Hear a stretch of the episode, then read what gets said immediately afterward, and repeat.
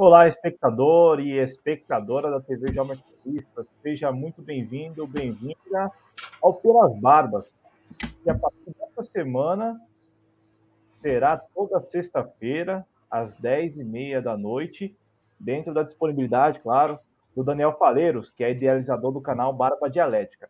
Daniel, este, pela minha, pelas minhas contas, é o 19 programa desta parceria. Que a gente iniciou aqui a TV Jovens Cronistas, em parceria, claro, sempre com o canal Barba Dialética, lembrando aos amigos e amigas que conheçam o trabalho do canal Barba Dialética, e a partir do canal Barba Dialética você vai conhecer inúmeros trabalhos de uma rede aí de, de pessoas que também estão aqui, de produtores de conteúdo, né, que estão criadores de conteúdo, que também estão aqui no YouTube. Como vai, Daniel? Boa noite. Salve, canalhas! canais do Brasil. Salve grande Cláudio Porto. Grande Cláudio Porto.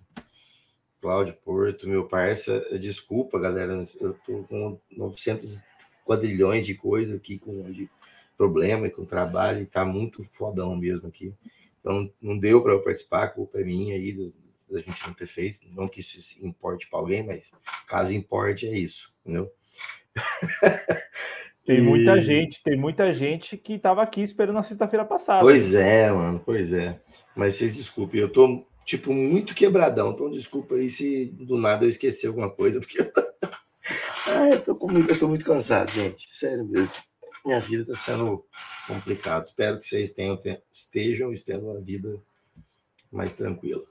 Grande Cláudio Porto, vamos falar aí do Lula, Ciro, Moro, eleições e Queijamos. É, lembra daquela vez que a gente falou assim, ó, certeza que no próximo programa vai ter Ciro Gomes? Aí acharam ruim. É, aí eu só faço questão de lembrar que nós estamos no ano eleitoral e com certeza o Ciro Gomes, assim como o ex-presidente Lula, o Jair Bolsonaro, Sérgio Moro, Luciano Bivar, até o Emael, Vera Lúcia, Sofia Manzano, todo mundo vai estar aqui no programa. Todo mundo estar, a gente vai falar desses, dessas figuras com certeza aqui no programa, né? Mas antes de começar a falar mais dessa, desse lado eleitoral ou pré-eleitoral, ou Barba, eu gostaria de te ouvir a respeito das manifestações de 1 de maio, porque eu sei que nós já estamos no dia 13 de maio, né? Inclusive uma data importante, né? Aniversário da Lei Áurea, né? Sempre as pessoas lembrando da importância de se discutir, né? não apenas aquele movimento histórico, mas o que, o que nós ainda vivemos no dia a dia hoje, né? Em relação ao trabalho escravo, em relação principalmente ao racismo, né? É, mas eu acho que também vale a pena, Daniel, falar um pouco do primeiro de maio, porque é, nós tivemos atos é, pró-Lula, né? Foi assim que a mídia é, denominou, é, principalmente a manifestação convocada, né? O ato, o evento convocado por centrais sindicais aqui em São Paulo um evento que, historicamente, sempre foi um evento muito mais festivo, né? Com, com é, mais, mais, mais um festival musical mesmo, né? O evento aqui em São Paulo. É, este ano é que o evento passou a ser um evento mais político, né, digamos assim, com uma identificação clara em relação ao ex-presidente Lula, mas até 2019, né, quando, o, o, quando ocorreu o último Festival do Trabalhador, festa, ou a última Festa do Trabalhador aqui em São Paulo, é, também organizada por centrais sindicais. O, a, o, evento foi um evento bem abrangente, né? As pessoas iam lá para assistir aos shows, para concorrer a, a prêmios, né? Que, que havia ali também sorteio de prêmios e tal. Então, sempre um evento mais abrangente neste ano. O evento que ocorreu na Praça Charles Miller, na frente do estádio do Pacaembu, que está sendo demolido, destruído, é, mas em frente ao estado do, de Pacambu, foi um evento muito identificado com a pré-candidatura do ex-presidente Lula, né? E muita gente, assim, esperava um, um, ato com uma participação maior de pessoas, né? E o, e, a, e o evento, o ato, enfim, como vocês quiserem, foi um ato esvaziado, né? Tanto é que o ex-presidente Lula, eu, eu falo isso porque a assessoria dele nos informou que ele falaria meio-dia, naquele domingo, 1 de maio, e ele só falou às quatro da tarde, né? bem depois do horário combinado. E tudo indica, né, que só foi falar às quatro horas da tarde, exatamente esperando, né, que as pessoas que mais pessoas chegassem à manifestação, enfim, para falar para um público maior. Lá na Avenida Paulista, também aqui em São Paulo, houve mais uma vez uma, manifestação é, de simpatizantes, apoiadores do atual desgoverno, né? E é, e é uma característica, é um dado interessante porque é, a gente tem notado, né, pelo menos desde o, o início do desgoverno Bolsonaro, que os simpatizantes também sequestraram essa data, que é uma data muito. é a data do trabalhador, né? Mas os caras também vão às ruas e geralmente para defender é, pautas super abstratas, como mais uma vez neste ano, em relação a tal ou pretensa liberdade de expressão, sem perceberem que estavam ali sendo usados como massa de manobra mesmo para alavancar a figura do Daniel Silveira, né? Um político que tudo indica vai aí é, ou participar das eleições, se houver alguma reviravolta lá no STF em relação à, à condenação dele, ou apoiar a própria mulher, né, que pretende se candidatar a deputada federal. Então, Daniel Faleiros, passa a palavra para você, para você fazer uma análise mesmo de como você viu o primeiro de maio deste ano de 2022, é, atos esvaziados. Aí sim, um da, uma coisa que eu quero te ouvir: o Ciro Gomes chegando à conclusão de que, pelos atos terem sido é, esvaziados, as pessoas não teriam comprado a polarização. Eu não sei o que, você pensa, mas eu acho um pouco equivocado chegar a essa conclusão. Mas à vontade, Daniel, o que, você achou do primeiro de maio deste ano de 2022? Ah, boa noite aí para os grandes companheiros e companheiras, Leandro Garcia, Mary das Terras, a grande professora Ana, minha amiga aí, o JM, o Marcos, a Marina Castro, e o Graucio Gonzalez e o Eduardo Diocan. Cara, primeiro de maio, cara, é, e foi gente pra caralho, né? Foi, foi relativamente gente no sentido de representação. Foi muita gente que foi, cara. É, do Bolsonaro, tô falando. Do, do, esse que é o foda, cara. Esse é o foda. É o, esse tipo de apoio. Esse apoio, cara, ele é um trem que ele, ele parece. Ele é alien, é, baseado em alienar o sujeito, claro, mas, mas parece que, que tem uma certa organicidade nessa porra aí, cara. Entendeu? Eles. Existe o bolsonarista de fato que o cara realmente acredita na porra do, negócio do, do, do voto impresso, entendeu? É tipo, é como se fosse mantra, mano. É, um, é uma programação neural feito nos caras. Não dá, velho, sabe? É, o problema é esse, a quantidade de apoio que esse desgraçado tem. Por isso até que eu vou, por causa disso, é que a gente deve é, um especial aí, sei lá quem, é, parafraseando Guilherme Boulos e Merlin das Trevas, é, tem que tem que voltar agora para resolver o problema. porque o, esses 31% do, do, do, do Bolsonaro aí, dependendo da, da pesquisa, com esse tipo de apoio no segundo turno aí, não sei não. Então, então mais uma vez, parafraseando Boulos e Merlin, não, não tem nada ganho. Né? Não tem nada ganho. Então, o, o primeiro de maio é preocupante para mim, assim, em relação à representação e as coisas que acontecem acontecido em relação ao Lula, eu acho que normal, tem que esperar. Agora, esse apoio, o não apoio ao Lula, assim, desse jeito da rua, acho até que dá para entender. Agora, esse do Bolsonaro que não diminui da rua, ou foi 48 cidade, é, foi, foi tipo assim, foi, foi gente para caralho. Se você for ver, não muita gente, mas a representação disso aí é, para mim, é preocupante, cara. Entendeu? Tem, eu acredito que é esse é a mensagem que eu extraio disso daí é que bastante, muita gente a ponto de mover opiniões e, e as pessoas as pessoas comprarem esse discurso fácil é muito grande, cara. Ou oh, é 48 atos no país, eu acho, cara. Eu acho que isso é representativo. E você não ter é, muitos atos em contraponto da esquerda, muitos, por ser primeiro de maio e tal. Mas, cara, é meio desanimador no geral, velho. em geral, é muito desanimador, mano. Ô, ô Daniel, é, você se preocupa mais, assim, se eu puder colocar dessa forma, se preocupa mais com esse volume é, de pessoas que ainda a, a, apoiam o atual desgoverno e, e, assim, acho que mais do que apoiar o atual desgoverno, é, se reúne em torno de pautas abstratas, como, por exemplo, essa tal da liberdade de expressão, é, sem perceberem que estão mesmo sendo usadas né, como massa de manobra, porque o, o Daniel Silveira ele participou dos atos em Niterói, no Rio de Janeiro, e veio para São Paulo para alavancar a própria figura e a do partido dele, que é o PTB, né? E numa tentativa de, olha, no, em outubro, vamos eleger uma bancada razoável do PTB e, eventualmente, se o Daniel Silveira puder se candidatar, ele, ele, ele há a cogitação de que ele é, lance a candidatura ao Senado lá pelo Rio de Janeiro. E mesmo que ele não consiga né, reverter a decisão do STF, ele já está engatilhado aí a esposa como candidato ou pré-candidato a deputada federal pelo PTB do Rio de Janeiro. Ele, ele saiu do Rio de Janeiro veio para São Paulo naquele domingo num voo de jatinho que custou 10 mil reais, que, que foram pagos por um empresário que é o presidente do PTB de São Paulo, aquele Otávio Facura, alguma coisa assim. É, então, assim, as pessoas não percebem que elas estão sendo usadas como massa de manobra e vão às ruas, geralmente para levantar bandeiras abstratas, né?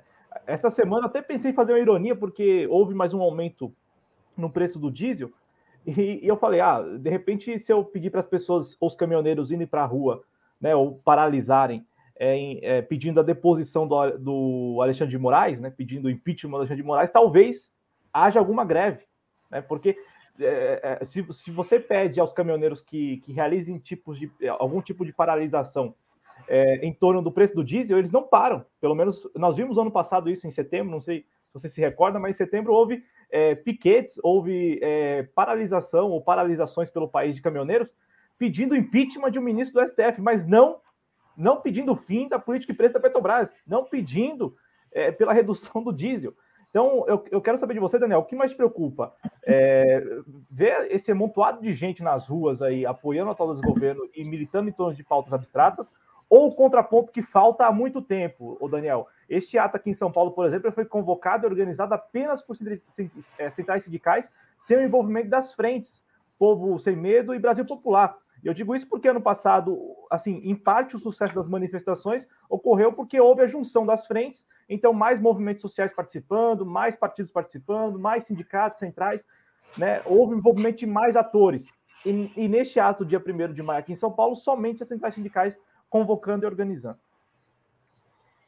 Pois é, acho que, cara, é que a gente está falando, é, é um momento de, de esperar essa esperar essa campanha do Lula, ver se ela decola em algum grau, porque, cara, eu sinceramente não sei, eu até estava falando mais em relação a.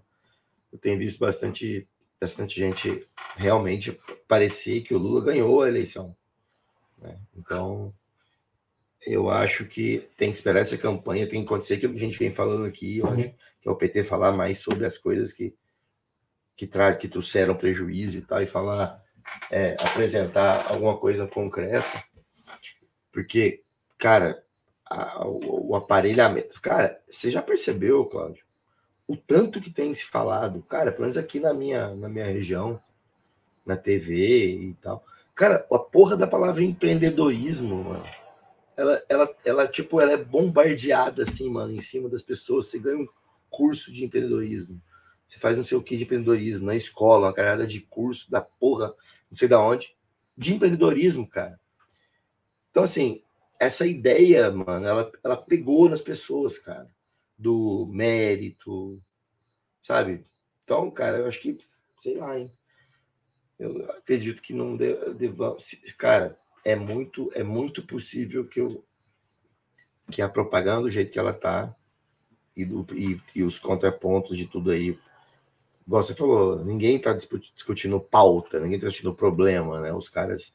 Tem, tem muita gente falando, eh, discutindo as, as, as abstrações aí que você disse. Então, a esquerda não faz contraponto, eu acho, no sentido de todo mundo. E Igual aqui, ó, o Eduardo está falando, é difícil uma categoria que não seja reacionária. Ele está falando que os caminhoneiros são reacionários. Cara, no geral, no geral, tem gente, todos os policiais que eu conheço hoje, pessoalmente, são reacionários. Vivemos numa sociedade, no momento, parece que reacionária. E assim, não é no momento. Que ela, tá, ela mostrou o seu racionalismo como um todo. E aí, e aí em cima do que a gente estava conversando antes, da questão da conciliação, pá, é, isso aí vai se acentuando como um bagulho normal. É normal. Tanto, tanto é que o, o tudo o que está acontecendo, cara, o Bolsonaro não, não, perde, pelo menos nas pesquisas, ele não cai. De vertigem, ele não cai. E aí você fala, o cara tem 35%, quanto, quanto, quanto você acredita que, que seria real hoje? O que, que o Bolsonaro tem de, de, de percentual de pesquisa na Cláudio Porto? Não, eu, eu, eu acho, não, eu acho assim que o presidente Bolsonaro ele conta com 32, até 35%, assim, que é um contingente enorme. E, e, e, assim, qualquer pesquisa que você pega, quando a gente vai analisar ali os extratos, você percebe que o presidente Bolsonaro ele leva vantagem em grupos da sociedade que, querendo ou não, é, compõem em maior número o, o contingente de eleitorado. Eu me refiro, por exemplo, a pessoas com 55 anos ou mais, ou esse pessoal que se autodenomina evangélico, porque as pesquisas, eu estava, eu tava, por exemplo, hoje mais cedo, lendo a pesquisa da, da, da XP e PESP, já que abrindo parênteses, eu cometi várias vezes esse erro e eu não quero mais cometer, o Instituto IPESP não é refúgio do IBOP, tá? O refúgio do IBOP é o IPEC. O IPESP é um instituto já antigo e tal, então eu cometi esse erro algumas vezes, não apenas neste programa, mas em outros programas aqui do canal também, então eu quero só reparar isso. Então, IPEC é sim uma empresa nova que foi fundada por ex-funcionários do IBOP, o IPEC, mas o IPESP, que tem realizado pesquisas e levantamentos aí em parceria com a XP Investimentos, não tem nada a ver com o antigo IBOP. Fechando parênteses, Daniel, eu estava lendo a pesquisa XP IPESP, que foi divulgada hoje, foi ontem à noite, hoje, é, e, e é, é, curioso como no, o perfil do, dos entrevistados, por exemplo, o perfil, o perfil, de entrevistados é que se dizem evangélicos. É, segundo a própria pesquisa, eles é, de todo de todos os, os, os entrevistados, 25% corresponderia a evangélicos. Mas nós sabemos que já temos aí um número na casa de quase 30%. Então, pelo menos 5% do, desse grupo estaria fora dessa pesquisa. Eu tô, tô, falando isso porque, querendo ou não, a gente tem, a gente tem que também. Eu estava vendo essa questão do, do perfil do, do, dos entrevistados para ter uma ideia também de, de, de é, como as pesquisas talvez possam já estar falhando e não compreender que o presidente Bolsonaro tem um, um, um eleitorado ali fiel mesmo, né? Que apesar de tudo, e, e é um eleitorado é, é, bem interessante, assim, para um pré-candidato bem interessante, né? Porque representaria um terço do total de eleitorado, do total do eleitorado. Mesmo o presidente não, em, tese, não merecendo ter esses 30, 30 e poucos por cento, né? É, é, bem, é bem, assim, você falou mais cedo de, de, de ser desanimador, é bem desanimador, porque neste caso a pesquisa estaria, assim, em tese, é, subestimando, no caso, o, o que o presidente Bolsonaro, o apoio que o presidente Bolsonaro teria, por exemplo, no grupo dos evangélicos, né? uma vez que é, estaria realizando a pesquisa com 5% a menos do que temos já hoje, é, segundo o próprio IBGE, de, de, de, brasileiros que se identificam né, com, é, ou se autodenominam evangélicos. É, uhum. Devolvo a palavra para você, Daniel, respondendo que eu acho que o presidente já tem isso 30%, 35%, mas eu, eu quero depois comentar com você é, a respeito do, do, do que acho que todos nós podemos, assim, não digo esperar, mas é uma possibilidade real, né? É, o, o, Nelson Rodrigues falava do imponderável de Almeida, mas acho que não vai ter esse imponderável de Almeida, que eu acho que pode acontecer, não é tão imponderável assim, porque a gente observa que os atores estão se movimentando e, e isso já aconteceu outras vezes, aconteceu outra vez, por exemplo, há quatro anos atrás. Já vou antecipar isso. Muita gente fala assim: ah, não, tá, tá dado que a disputa será entre o presidente Lula e o presidente Bolsonaro. Mas e se de repente o TSE que está lá cozinhando em banho-maria um inquérito administrativo contra o Bolsonaro, decide indeferir o registro da candidatura do Bolsonaro. no dia 15 de agosto.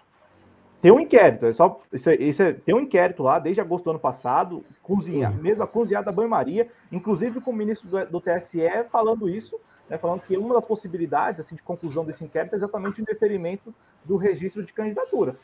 É, uhum. e, se eventualmente chegar dia 15 de agosto, que é a data final para o registro das candidaturas, o presidente Bolsonaro registrar a candidatura dele e foi indeferida. Para onde vão esses votos? O presidente Bolsonaro vai conseguir se candidatar a subjúdice? Em 2018, por exemplo, o Lula não conseguiu. E nós estamos observando como os atores, aí os atores aqui dando nome, né, nomes, no caso TSE e STF, também estão se movimentando, e é, isso nós precisamos aqui é, notar, ainda que eu particularmente veja isso tudo como um grande teatro, mas é preciso notar isso, o TSE e o STF estão nesse morde a sopra com o presidente Bolsonaro. Né? Então, assim, eventualmente o STF e o TSE podem decidir que o presidente Bolsonaro não poderá concorrer subjúdice, como o Lula não pôde. E com isso, Daniel, para onde irão esses votos? É, muda completamente todos os cenários que é, estão sendo já levantados, pesquisados, até consolidados por alguns, né? Com, com antecedência. Então, eu devo a palavra para você com essas ponderações aí a respeito de tudo isso. Eu não sei o que você pensa desse empoderável de Almeida, que não é tão empoderável porque não, se, se isso ocorrer, não será a primeira vez que atores externos estarão interferindo no processo eleitoral. Né? É, 2018 nós passamos por isso assim e, e assistimos tudo a, a, a, todo o processo sem muito questionamento, né? tanto é que o PT rapidamente ajeitou o Haddad e levou a campanha adiante sem questionar ou, ou ficar batendo na tecla de que eleição sem Lula era fraude e tal, não houve isso, e agora, né, talvez haja com a parte do presidente Bolsonaro, mas já, de repente, com os votos indo para um outro pré-candidato ou candidato. Não sei quem. Bom, acho que, primeiramente, se isso aí acontecer, sei lá o que, que, acontece. Sei lá o que, acontece quando acontecer uma porra dessa aí, né, cara? Se o Bolsonaro não pode, não pode concorrer. Meu amigo, vai, vai ter, vai ter, tipo, purge lá, sabe? os caras vão sair matando os esquerdistas tudo. A guerra civil aqui no, no, Brasil, cara. Não faz sentido isso daí, eu acho. A, a, você fala assim, ah, mas tinha que ser o Sé, tinha que ser Sé, você não, não torce, eu torço, mas não vai acontecer um negócio desse. Bolsonaro, você não pode, não vai, não vai. Porque os caras, igual, se, se o, o status quo que é o Lula, não pode ser um negócio muito na cara desse, desse jeito. Entendeu? Tem deixa o Lula ganhar mesmo a eleição, se for para ele ganhar. Né? Então, não acredito que aconteça. Não acredito, não, acredito, não dá. A não ser que seja um assim, ó. Tipo assim, aí é o golpe dentro do golpe, dentro, dentro do golpe, do golpe, do golpe. Porque você imaginou? Um negócio desse, cara. Que aí, aí tchan, parece o super muro. Tcharam! Ele se inscreve de última hora e salva o Brasil. Mas não dá para acontecer, eu acho que é impossível. Eu acho que o imponderável nesse caso aí é, pode, pode ser algum outro imponderável. Esse aí eu acho difícil. Mas, né, vai, vai saber, né, cara? Vai que um dia é, vai é, é colocar eu, eu trago... o cu pela boca, então, né, não vai saber. Não, eu só, só trouxe essa possibilidade, até falei aqui que eu não, não é para as pessoas esperarem por isso, mas a, essa possibilidade ela existe uma vez que há um inquérito administrativo sendo tocado a banho-maria lá no, no TSE. E também, como eu disse, e você também acabou falando, né? Que assim é, é, bem difícil de ocorrer, mas o que nós vimos nos últimos anos e o que nós estamos vendo no dia a dia, né? Um grande, há um grande teatro montado, né? É, por exemplo, essa relação do presidente Bolsonaro com o TSE e o STF é uma relação assim de morde a sopra mesmo, né?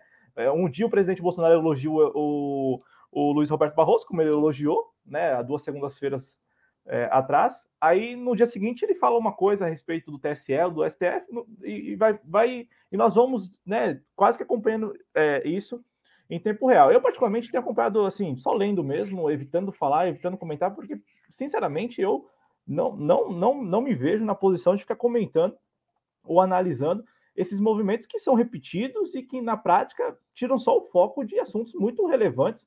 Né? Eu acho que todos nós, brasileiros que estamos vivendo no dia a dia, estamos notando que o país assim, não tem projeto nenhum e, assim, além de não ter projeto nenhum, a, a nossa condição de vida só tem piorado. Então, é, é, eu acho que isso deveria estar na pauta para ontem, né? Deveria ser o tema mais urgente. Ô, ô Daniel, se você quiser. Não, eu acho, eu acho que assim é, é, é muito improvável, é muito improvável que nessa gangorra estragada que a gente tem entre os três poderes do Brasil, é, é muito improvável que, o, que, o, que o, um, outro poder vai inferir nesse nível aí, né, numa, numa questão tão política. Então, acredito nisso não. Agora, se acontecer, super Moro de capa, cabelinho, salvando a criancinha, arrancando o intestino de um estuprador, uma coisa desse tipo, lá num videozinho do, do WhatsApp. Mas é, eu acho que esse, esse é eu acho, acho difícil. Mas se, se acontece, é pra, óbvio que se, se acontecer, é para surgir o Super Moro. É de verdade, né? Já era uma futurologia lá. Super Moro mesmo. A Globo vai fazer até um cenário azul, assim, vai ter tipo. Os cara, vai ter o, o cara vai, estar de Jorel lá, entendeu? É um negócio desse, desse, desse nível, né? Vai falta tchu, uh, aí vai tocar as cornetas, aí aparece Super Moro. é isso, cara. Agora, eles vão ter que segurar uma guerra civil para aguentar, é, suportar uma, uma, uma, pataquada dessa, né? né? Isso é uma pantomima, Cláudio Porto. É uma pantomima. Não, mas é, mas é, é o que nós estamos vivendo no Brasil há um bom tempo, né? É o que nós estamos vivendo no Brasil. Acho que não, acho que este ano ele é um ano didático, assim como todos os outros anos anteriores, porque vai nos expondo, né? Vai a, a, a situações que muitas vezes transcende para assim, em muito a, as questões ideológicas, né? Eu acho que esta eleição ela está sendo é, assim, esta pré-campanha, né? E a eleição é, a pré-campanha está sendo e a eleição será um marco assim didático, porque eu quero já devolvo a palavra para você. O ex-presidente Lula com Geraldo Alckmin, o, o risoto de Lula com Chuchu, que inclusive já se popularizou, né? E é, é, curioso como o presidente Lula vai lá e fala que vai, vai ser o prato mais popular do, do país, e depois todo mundo, né, nas redes sociais do próprio presidente Lula, passa a ensinar como fazer o risoto com, de Lula com chuchu. Então, assim, é, não é tão orgânico, né? Não é um movimento orgânico das pessoas escolhendo comer risoto com é, risoto de Lula com chuchu. É o Lula ensinando como fazer, ou as, ou as mídias do Lula ensinando como fazer risoto de Lula com chuchu. O que, que você acha desse prato, Daniel? O que, que você achou do almoço de sábado, né? O almoção de sábado lá no Expo Center Norte. A propósito, o que, que você acha dessa discussão que está rolando do Lula fazer eventos apenas em locais fechados?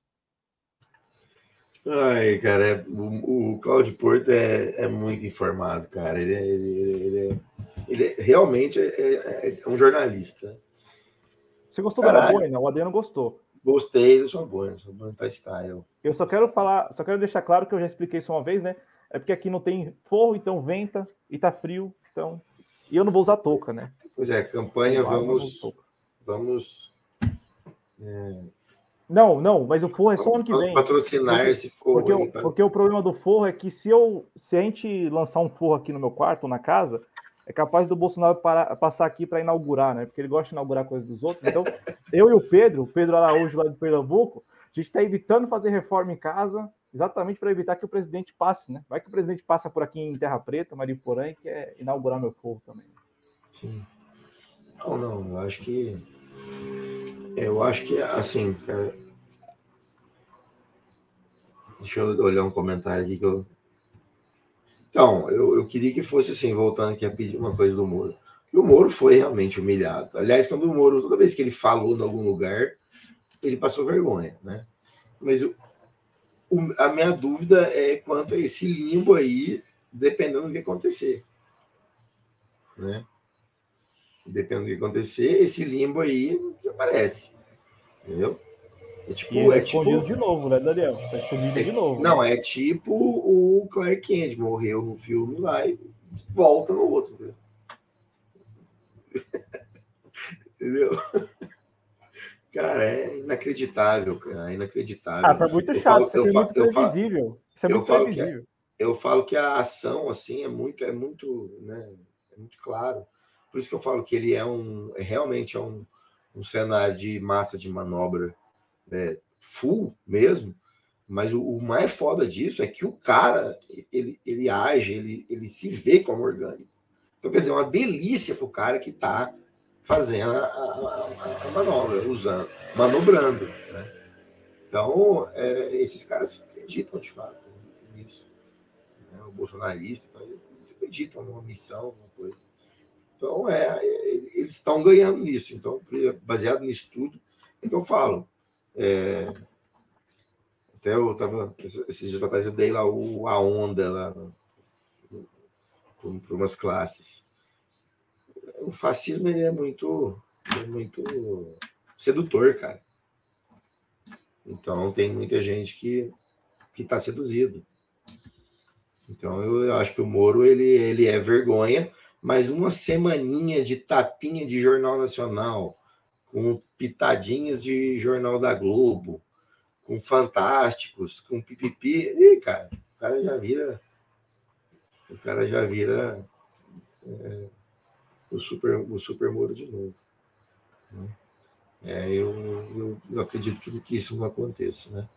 Então, porque é, é, histórico, né, cara? A Globo sempre fez isso.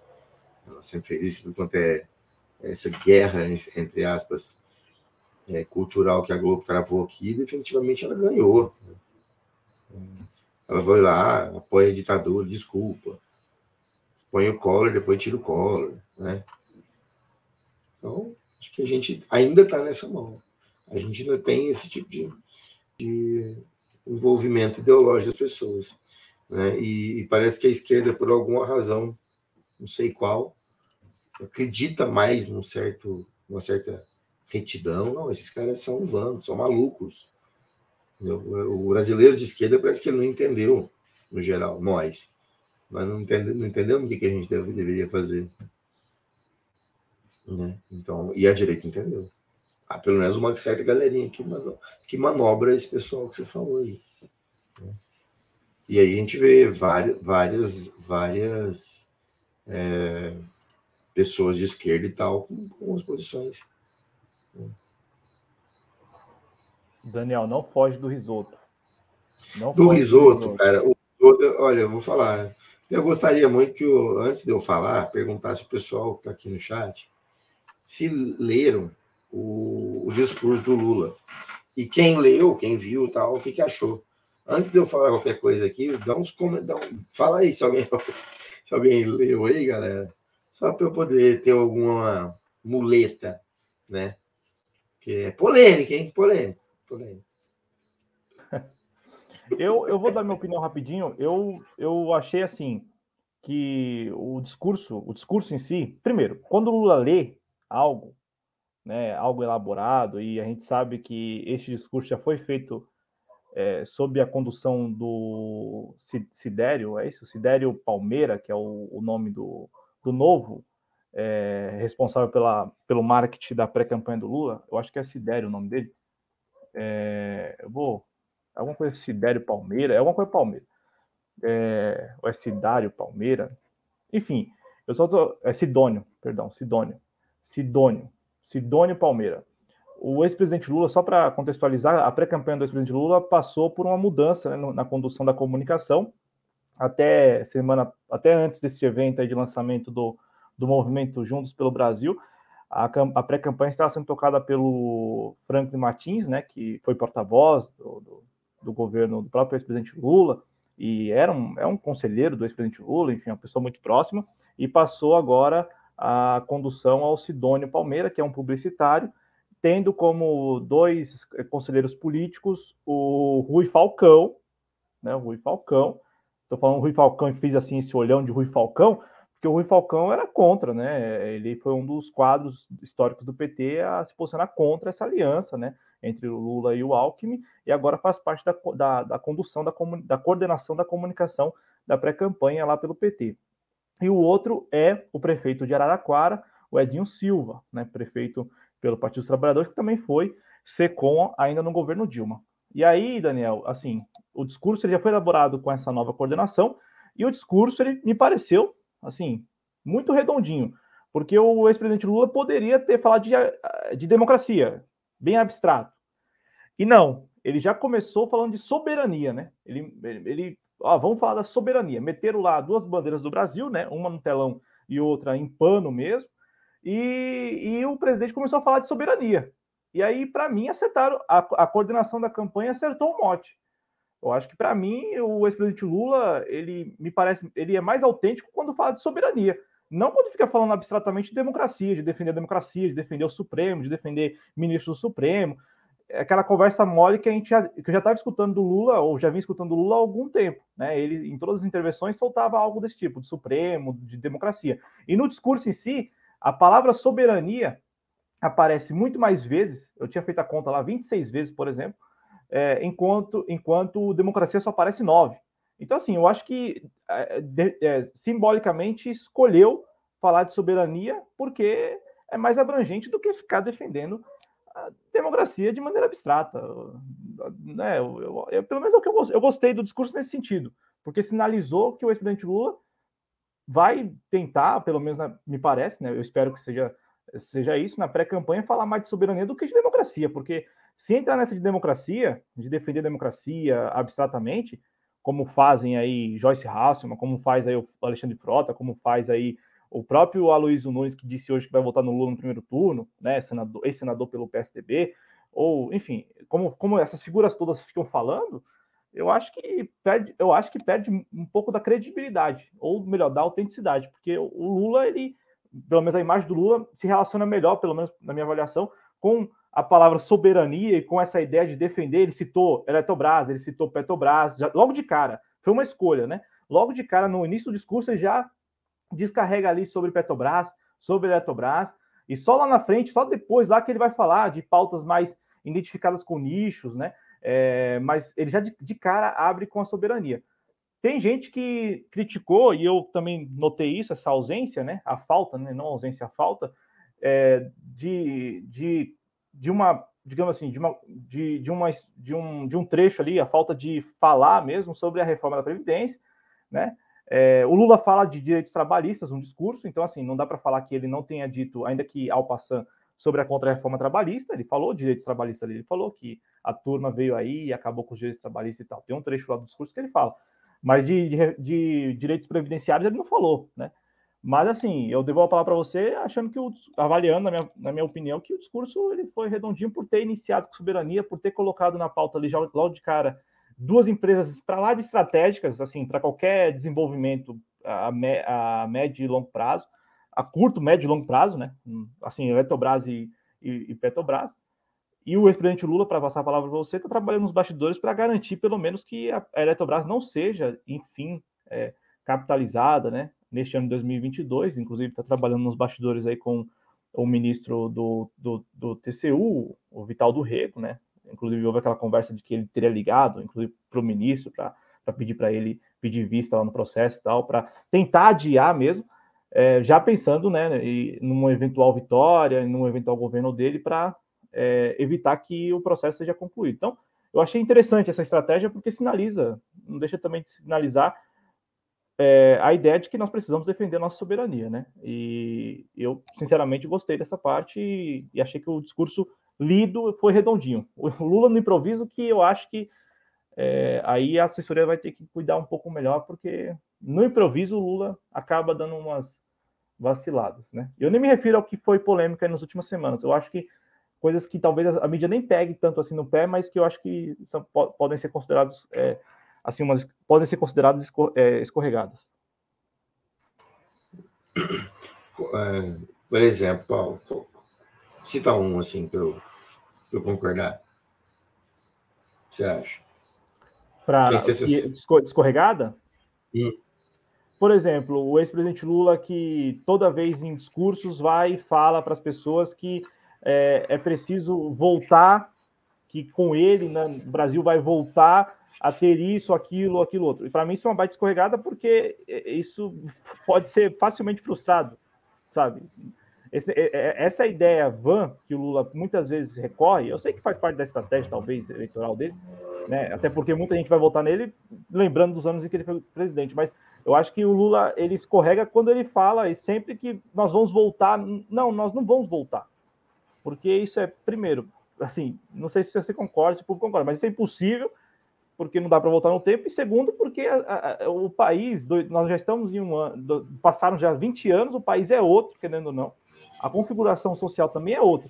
Então, e a mídia nem fala. Você pode perceber que ninguém da mídia vai bater nisso. O Lula falar que vai voltar, que um, é um erro o Lula ficar sempre recorrendo à, à ideia de que as, nós vamos voltar. Não. Eu, eu vi isso, por exemplo, essa semana em Belo Horizonte, Contagem e Juiz de Fora. Eu sei que faz parte, é, um, é um meio que um chavão do, do discurso, né? Para que as pessoas, poxa, é verdade, olha, para tentar recuperar aquelas memórias afetivas dos dois, dois, dois governos dele. Mas para mim isso é um baita erro. Porque, meu, ele assumindo a presidência, eventualmente ganhando e assumindo a presidência, é o, Brasil, é o Brasil completamente diferente. Uma configuração no Congresso muito diferente também. É, e, e, assim, vai ser muito fácil de ser frustrado. Então, eu acho que ele, ele insistentemente está tá trazendo isso à tona, né? Não sei se você concorda, fica à vontade. Não, concordo, estava só é, é, olhando, olhando umas partes ali do discurso para a gente falar sobre.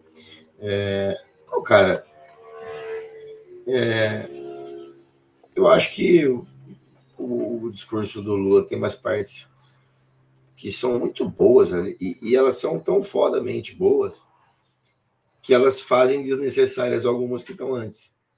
Entendeu? Tem parte ali que, que, é, que é muito propaganda. E aí, por exemplo, quando ele fala soberania, quando ele fala da Petrobras, quando ele fala da quando ele fala do que o Estado perdeu e que tem que ser retomado de alguma forma, abstratamente, até porque é, ele, ele, ele precisa fazer alguma coisa, né, cara? Então, assim, eu, eu acho que. Peraí, tô vendo uma pergunta. O Merlin falou assim: não é ideia, Van, como o keynesianismo ele vai detonar nessa terra arrasada. Né? A terceira guerra mundial está aí, o único caminho no mundo. É, o único caminho do mundo destruir para construir, teoria da graça quebrada. Então, se acontecer, seria ótimo. Né? Então, é, e o Lula é muito bom mesmo, e o, e o, e o discurso é bom, e é tão bom que quando que tem coisas que ele faz que eu acho que é propaganda que não precisava. Mas aqui eu estou falando entre amigos aqui, não é que que isso aí é uma crítica ao Lula, é, estrategista, articulador político foda que ele é, né? sem dúvida nenhuma. Né? Principalmente a questão do, do falar, ele, você vê que ele vai costurando no discurso dele, ele vai costurando. É, é, tipo, ele é tipo aquele cara que tá correndo assim e fica com as duas mãos, tipo aquele artista famoso, quando vai sair tem que bater a mão em todo mundo assim, sabe? E, o Lula bate a mão de todo mundo. Né? Ele fala para o pobre, ele fala para o empresário, ele fala para. Então, é, ele lembra do, do, dos feitos, ele, ele, ele cita nominalmente, né? Minha casa, minha vida, luz para todos. Então, ele faz uma, uma, uma odisseia, assim, ele faz uma, aliás, uma epopeia, uma coisa que. Então, assim, eu acho que essas coisas são desnecessárias, mas quando ele lá no fim fala dos ataques que o Brasil está passando, né? Que aí ele, é onde ele usa a palavra soberania e tal. Então é, é, é muito bom no geral, né? É que é tão bom que tem partes que não precisava existir. São bônus, são bônus do discurso. Ué, se é tão bom, são, é. são os bônus, né? Sabe aquele DVD que vem com extras lá, o é extras, né? extras do DVD. Aí tem lá só, só as melhores partes. Não, mas eu gostei muito, assim. Eu gostei tem muito. Tem um vídeo desse, desse, Tem um vídeo que eu só li o texto. Tem um vídeo, tem um vídeo. Não, então, é, eu acho que talvez ver o vídeo deu uma impressão diferente. No texto fica. fica você, você entende o que eu tô falando? Tipo assim, Sim, claro, claro, porque tem, tem toda né, a abordagem dele, né? Tem tudo do gestual, Sim, a entonação cara. da voz, né? Deixa eu ver se a gente consegue colocar aqui. É... E, e, e, é o que eu falo, no texto fica muito propagandesco. Agora, não estou falando que o texto é inteiro propagandesco, não. É muito bom, realmente, o final ali, do, do meio para baixo, na verdade. Mas a parte das, do, do, coisa não precisava ter, porque aí ele podia evoluir para outras coisas, ser mais direto, talvez. Talvez tentar traduzir pautas né? e tal. Todas as forças políticas. Isso, eu vou, vou colocar aqui para o público escutar. Pode, pode. Eu não fiz a minutagem, né? Então a gente vai meio que. Vamos fazer a minutagem juntos aqui, tá? E depois eu quero, assim, Barba, sem tomar o tempo também, até porque a proposta de fazer o programa toda a semana, a gente vai fazer programas mais curtos, né? Então o público já vai entendendo um pouco mais a dinâmica do programa. Mas eu quero também que o Barba fale um. Assim, Barba, se for possível você falar já agora, o que, você acha dessa ideia de eventos é, em locais fechados? Para alguns que estão defendendo a realização desses eventos em locais fechados, os defensores, né? Vou colocar aqui, os defensores de eventos em locais fechados dizem que, como a, ainda estamos em pré-campanha, poderia suscitar lá na Justiça Eleitoral, no TSS, por, por acaso o ex-presidente Lula fizesse atos públicos, poderia suscitar, de repente, é, queixas de adversários políticos, falando que o ex-presidente Lula está em campanha fazendo campanha antecipada. Só que o mais interessante é que os discursos, o próprio discurso do presidente Lula, não neste evento especificamente, mas no evento em Minas Gerais, em Belo Horizonte, que não foi nada lido, foi tudo ali no improviso, o ex-presidente Lula ele faz um discurso de campanha, de campanha eleitoral, é, inclusive falou assim: tem que votar, vamos votar, e em outubro a gente vota. E, então, assim, é, o que, que você, os defensores falam que é para evitar, né? Que é para evitar exatamente que essa, essa ocorrência de, de queixas na justiça eleitoral contra a pré-campanha. E quem é, é, contra a realização de eventos é, em locais fechados diz que é preciso também o que o ex-presidente Lula se, se ponha nas ruas exatamente para contrapor as imagens que querendo ou não, a gente tem quando o presidente Bolsonaro viaja pelo país. Hoje mesmo ele está em Campos do Jordão. Você falou de empreendedorismo, né? Num evento da, é, da Confederação, acho que é a Confederação Nacional de Comércio de Logista, é uma coisa assim. É, e estava lá o presidente da, do Sebrae falando de empreendedorismo. Ele é bolsonarista, o presidente do Sebrae, ele é bolsonarista, ele é um deputado federal e é, é da base de apoio e estava ali, enfim, todo mundo incessando o, o, presidente Bolsonaro e o presidente Bolsonaro também nas ruas de Campos do Jordão com algumas pessoas, algumas, muitas pessoas é, aplaudindo, querendo tirar foto, enfim. O, o, presidente Bolsonaro ele conta com a popularidade, assim, pelo menos a, a parte que vai para as ruas apoiá-lo é uma popularidade razoável, né? É, claro, é, as pesquisas têm metodologia, né? E os vídeos, enfim, os eventos, né, a gente não a gente não sabe até que ponto são controlados. Mas o que, que você pensa, é, rapidinho, Bárbara, a respeito desse, dessa, dessa pol... não é polêmica, mas essa discussão em torno do, de eventos em locais fechados e também eventos em locais abertos? O PT tem escolhido mais realizar eventos em locais fechados, com público, querendo ou não, convidado, selecionado.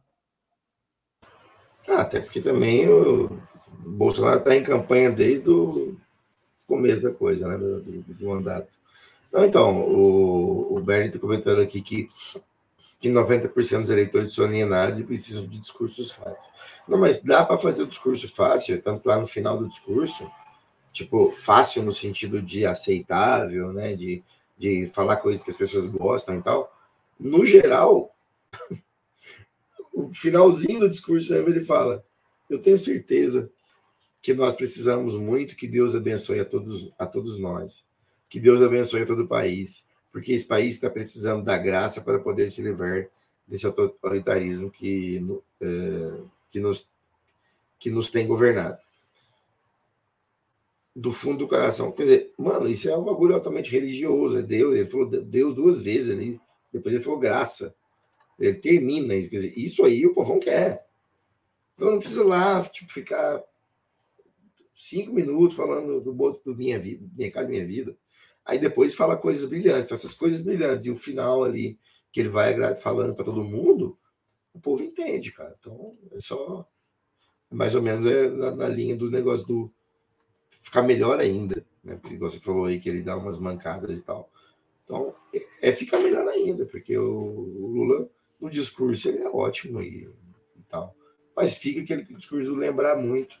E, porra, se, se, ele, se ele recuperar o que a gente perdeu, ele, ele vai fazer a galera lembrar. Bom, vamos escutar então o ex-presidente Lula. E aí, como eu disse, a gente não fez a minutagem, então, Bárbara, você vai me guiando, por favor. Então, assim, o que você achar que vale destacar, a gente pausa, senão a gente vai seguindo. Eu coloquei Olha ali também. Lulindo. Olha o Lulindo. É, negócio... E vocês estão vendo aí que tem duas bandeiras, né? É, por falta de uma bandeira do Brasil, colocaram duas. Tem a do telão e também tem uma de pano que desceu do nada lá assim, é, é, é aquilo. É, você falou que foi tão bom que. Fala, fala, pode falar, à vontade. Não, vamos resgatar a nossa bandeira. É, mas se tivesse deixado só do telão, já bastava, porque assim, do jeito que tá, parece que é forçado, parece que tipo assim, ó, vamos colocar muitas coisas verde e amarelo aí para ver se a gente consegue.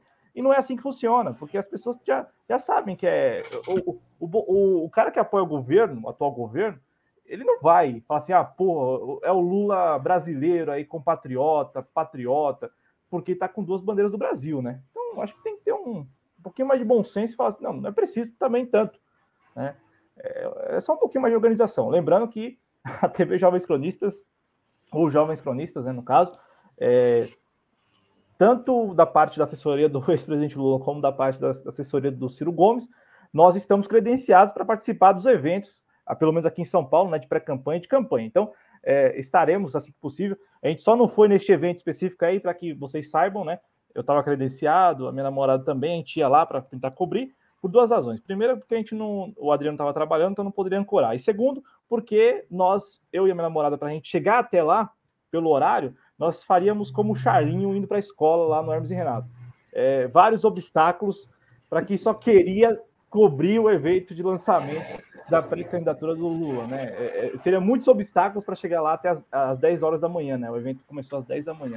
Assim, daríamos um de Charlinho, lembrando aqui a professora Ana, que trouxe essa referência na vez que ela veio aqui ao Charlinho, é, ao Charlinho. O Charlinho é um garoto que só queria estudar, né? Então, a gente teria que passar por muita coisa para chegar lá na, no Expo Center Norte, gente, só para vocês entenderem. Vamos lá, vamos assistir aqui juntos e o Barba vai pausa. Ó, Barba, querer pausar, você fala aí que a gente pausa aqui.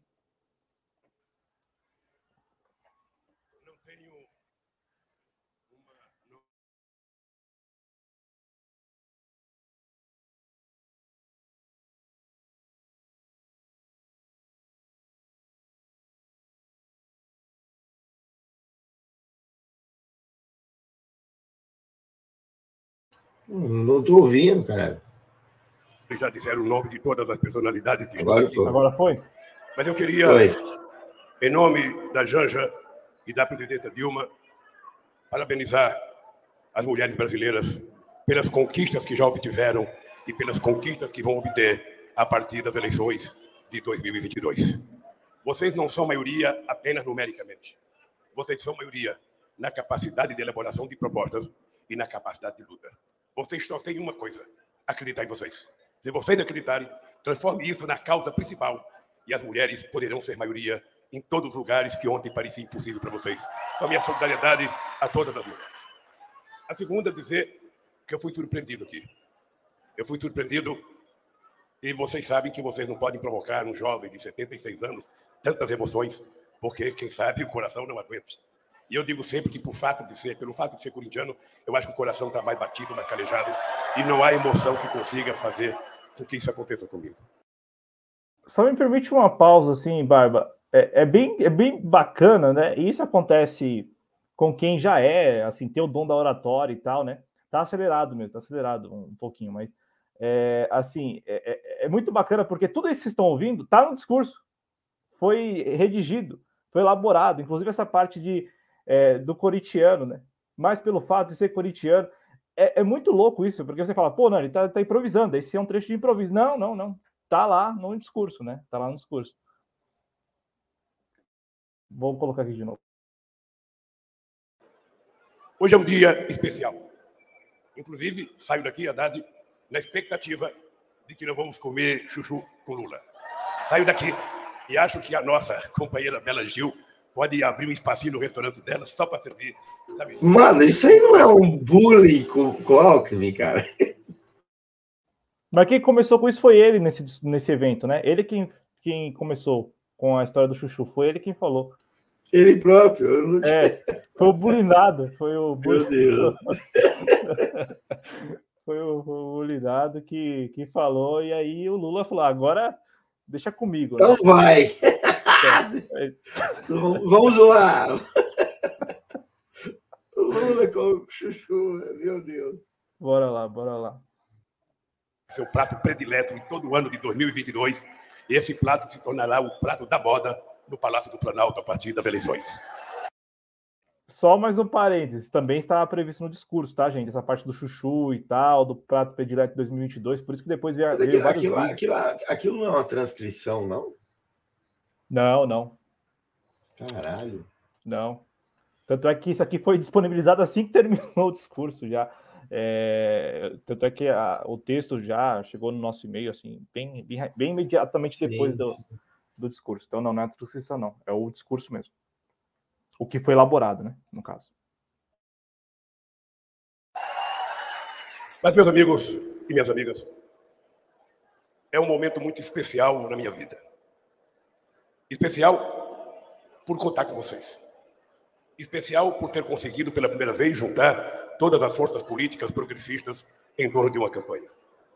Especial porque todos nós temos interesses políticos de resolver o drama que o Brasil está vivendo. E eu quero, do fundo do coração, agradecer aos partidos que estão nos apoiando, porque com vocês a vitória será muito mais certa e com vocês a recuperação do Brasil será certeza absoluta, porque acho que nós vamos provar que o Brasil pode voltar a ser um país, sabe, que cresce, que se industrializa, que gera emprego. Então, do coração, companheiros, muito obrigado a todos vocês que resolveram jogar todas as fichas de vocês nessa aliança que foi construída com muito amor, muito sacrifício, muita discussão, mas finalmente nós chegamos a nos entender. Eu quero começar falando da mais importante lição que aprendi em 50 anos de vida pública, oito dos quais presidi nesse país.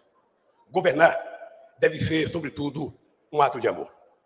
A principal virtude de um bom governante a principal virtude que um bom governante precisa ter é a capacidade de viver em sintonia com as aspirações e os sentimentos das pessoas, especialmente daquelas que mais precisam. É se alegrar com cada conquista, com cada melhora na qualidade de vida do povo que ele governa. É compartilhar a felicidade da família que, graças ao Minha Casa Minha Vida, toma pela primeira vez nas mãos a chave da tão sonhada casa própria, depois de uma vida inteira morando de aluguel em condições precárias. É se emocionar com aquela mãe que viveu anos e anos à luz de lamparina e com a chegada do luz para todos, pôde finalmente contemplar a serenidade de seu filho dormindo à noite. É se alegrar com a avó, que quando era obrigada, que quando era jovem, era obrigada a partir um único lápis em dois pedaços para dar aos filhos. E agora, depois, com a Bolsa Família, pôde comprar material escolar completo para a neta, até mesmo estojo com lápis de todas as cores. É comemorar junto com os filhos dos trabalhadores que se tornaram doutores, graças ao ProUni e ao FIES e à política de cotas da universidade. Mas não basta ao bom governante sentir como se fossem suas as conquistas do povo sofrido. Para governar bem, ele precisa ter também a sensibilidade de sofrer com cada injustiça, cada tragédia individual e coletiva, cada morte que poderia ser evitada. Infelizmente, nem todo governante é capaz de entender, sentir e respeitar a dor alheia. Não é digno desse título o governante incapaz de verter uma única lágrima diante de seres humanos revirando caminhões de lixo em busca de comida, ou dos mais de 660 mil brasileiros e brasileiras mortos pelo Covid. Pode até se dizer cristão, mas não tem amor ao próximo. Em 2003, quando tomei posse como presidente da República, eu disse que ao final do meu mandato, todos os brasileiros tivessem pelo menos a possibilidade de tomar café da manhã, almoçar e jantar, eu já teria cumprido a missão da minha vida. Travamos contra a fome a maior de todas as batalhas e vencemos. Hoje, sei que é preciso cumprir novamente essa mesma missão. Tudo o que fizemos e o povo brasileiro conquistou está sendo destruído pelo atual governo. O Brasil voltou ao mapa da fome da ONU, de onde havíamos saído em 2014 pela primeira vez na história do Brasil. É terrível, mas não vamos desistir, nem eu nem o nosso povo, que tem uma causa, quem tem uma causa jamais pode desistir da sua luta. A causa pela qual lutamos é o que nos mantém vivos, é o que renova nossas forças e nos rejuvenesce. Sem uma causa, a vida perde qualquer sentido. Eu e todos nós que estamos juntos nessa hora temos uma causa: restaurar, restaurar a soberania do Brasil e do povo brasileiro. Queridos amigos e amigas, o artigo 1 da nossa Constituição enumera o fundamento do Estado Democrático de Direito. E o primeiro fundamento é justamente a soberania. No entanto, a nossa soberania e a nossa democracia vêm sendo constantemente atacadas pela política irresponsável e criminosa do atual governo. Ameaçam, desmontam, sucateiam, coloca à venda nossas empresas mais estratégicas, nosso petróleo, nossos bancos públicos, nosso meio ambiente. Entrego de mão beijada, de mão beijada todo esse extraordinário patrimônio que não pertence a eles, mas sim ao povo brasileiro. Destrói políticas públicas que mudaram a vida de milhões de brasileiros e brasileiras e que eram admiradas e adotadas pelo mundo afora. É mais do que urgente restaurar a soberania do Brasil. Mas defender a soberania não se resume à importantíssima missão de resguardar nossas fronteiras terrestres, marítimas e o nosso espaço aéreo. É também defender as nossas riquezas minerais, nossas florestas, nossos rios, nossos mares, nossa biodiversidade. E é, antes de tudo, garantir a soberania do povo brasileiro e o direito de uma democracia plena. É defender o direito à alimentação de qualidade, é defender o bom emprego, o salário justo, os direitos trabalhistas, o acesso à saúde e à educação. Defender nossa soberania é também recuperar a política altiva e ativa que elevou o Brasil à condição de protagonista no cenário internacional. O Brasil era um país soberano, respeitado no mundo inteiro, que falava de igual para igual com os países mais ricos e poderosos. E que, ao mesmo tempo, contribuía para o desenvolvimento dos países pobres, por meio de cooperação, investimento em transferência de tecnologia. Foi o que nós fizemos na nossa querida América Latina e também no nosso querido continente africano. Defender a nossa soberania é defender a integração da América do Sul, da América Latina e do Caribe, e fortalecer novamente o Mercosul, a Unasul, a CELAC e os BRICS. Ô, Barba, um, só uma pausa aqui, é, até, até para saber se você quer que a gente siga tocando todo o discurso, ou se você quer que passe um pouco mais, e também para te ouvir a respeito desse tópico específico do discurso, porque além do presidente Lula, do ex-presidente Lula ter começado o discurso falando de soberania, ele recupera é, organismos regionais aqui da, da América Latina que, assim, se você pegar a, a Unasul, o CELAC também, né? É, mas a, a, Unasul, principalmente, é um organismo assim, ba basicamente só existiu enquanto os países eram governados por partidos de esquerda aqui na, na região, né? Com, com, força ou com, né, com alguma, algum protagonismo. Né? Hoje o, a Unasul, assim, é bem, bem capenga porque assim, a América, a América Latina, né, a nossa região aqui, a América do Sul, passou por uma reconfiguração também eleitoral, então, muitos países governados por, por, por, partidos de direita que, na própria campanha, levantaram, se levantaram contra esses organismos, né? Então, assim, o que, que você pensa disso? Porque o ex-presidente Lula já é, é, é, ele destaca isso de cara no discurso, né? E já é uma, assim, se a gente pensar o que acontece no submundo das redes sociais, é, onde rola ainda aquele negócio do, do, do, do porto lá em Cuba, do, do, metrô em Caracas, e aquela história do BNDES patrocinando obras fora do país, na África também, países africanos. É, você acha que isso aqui é uma meio que uma bomba que, que pode ser explorada pelo, pelo no caso pelo, pelo adversário ou pela militância do adversário ou não é uma boa recuperação, uma sinalização também clara de que é, olha o ex-presidente ex Lula vai se voltar a governar o país ele vai reinserir o Brasil nesses organismos que são importantes aqui para eram foram importantes para a região tiveram algum protagonismo mas hoje praticamente deixaram de existir. Bom, primeiro, a questão do. Acho que eu. Não sei se. Não sei, posso estar, sendo, posso estar enganado, mas o Lula parece que melhorou bastante a, a, a velocidade no discurso, no sentido de ler bem e tal. Né? Tem um discurso pronto agora e tal. Né? Eu acho que isso aí é interessante. É, acho que o tende, te, tendencialmente o Lula é, deve. O, ele está falando da Glaze, da Glaze Hoffman aqui. É, tendencialmente, acho que o Lula, que, em relação a se tornar presidente de novo, vai ter dificuldade, mas também vai ter uma certa é, complacência, né? Porque mesmo a burguesia precisa é, vai precisar um pouquinho de trabalhar com o governo. Enquanto a, a, a, o Sul, a Unasul, qualquer coisa que, que remeta à esquerda, coletividade e tal, vai ser usado no submundo aí, né? Do, do, do convencimento ideológico dos caras. Então, acho que é torcer mesmo para ganhar, por isso que eu sou meio contra essa ideia do voto não sei o que, que não seja o voto para ganhar, né? Que infelizmente funciona como competição mesmo. A esquerda precisa ganhar. Então, para que, que a gente possa voltar a conversar disso aí, tem que ter um presidente, um presidente de centro-esquerda, minimamente. Parece que esse cara hoje é o Lula. Quanto a Glaze C, não sei, Merlin. É, eu acho ela boa política, né? Não sei o que, você acha. O que você acha da sucessão da Gleice, Cláudio? Não, você acho... acha, Gleice, Você acha que a Gleice é a sucessora? Não, não. Eu acho que não.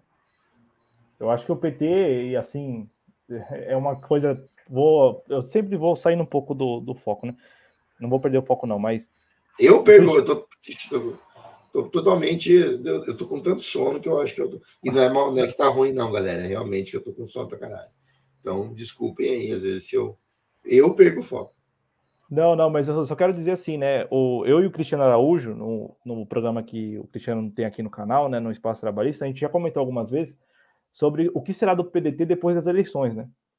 É, e, e, assim, eu acho que essa pergunta também vale para o PT depois das eleições, sabe? É, porque a gente já nota que esses dois partidos que são, digamos assim, os dois maiores da, da centro-esquerda ou da, da esquerda que não é tão centro assim, mas também não é tão é, extrema esquerda, esquerda radical, enfim, né? Eu falo porque o PSB não conta, né? O PSB não. Acho que o PSB não, não pode contar nessa história.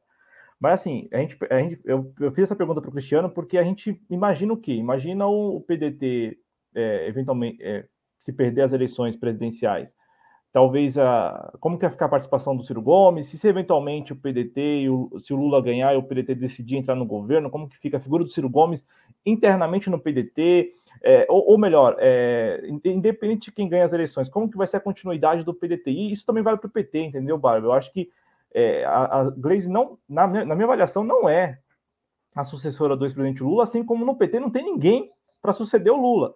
E aí a gente volta a uma discussão que nós tivemos aqui, acho que no, no, no, próprio programa, no ar, eu imagino, não foi nos bastidores, mas foi no ar, quando você falou sobre isso, sobre não renovação reno, por renovação, mas a, a, ideia de que, olha, está é, tá surgindo ali aquela aquela figura ali, está surgindo aquela outra figura naquele outro partido.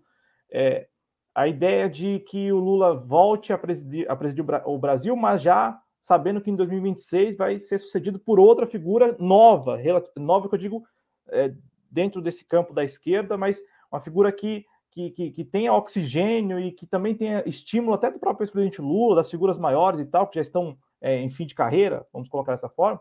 É, eu falo isso porque teve um programa que você falou muito disso, Barba. Então, eu vejo, sinceramente, que nem o, no PT e nem no PDT tem gente disposto a suceder esses grandes líderes como o Lula, como o Ciro Gomes, né?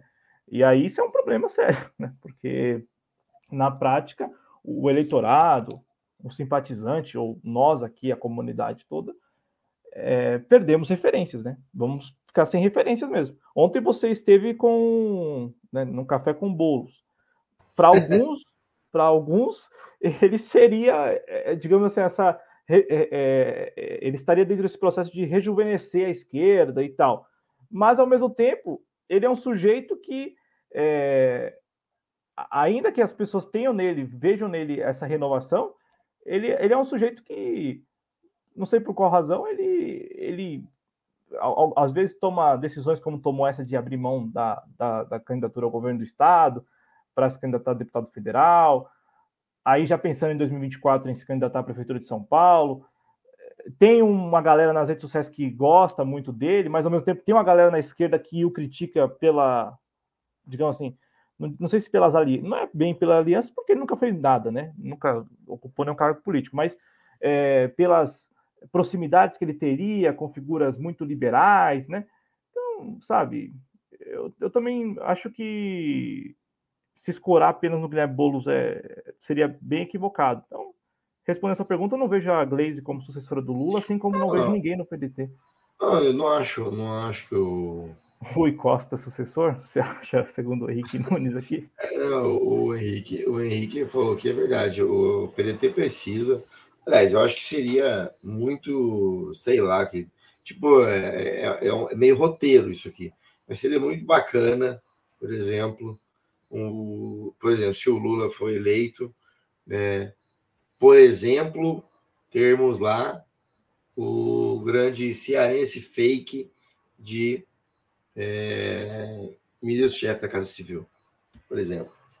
Seria uma seria a glória do PDT. Seria meio que aquela, aquela aquele cajado assim, ó, estou passando aqui 2026 o Ciro será. Então, para o PDT é interessante que o Lula ganhe mesmo se o Ciro não acontecer nada tipo, sei lá, um milagre, assim, né? talvez, e Ciro ganhar. Gente, é surreal esse negócio de falar e votar no país. Bota no país do partideco aí para você reforçar ele. Que isso, gente? Que isso, cara? O povo não tá vendo o que tá acontecendo. Tá louco? Vamos votar no PCO, vamos votar no PSTU lá em 2026. Aí sim.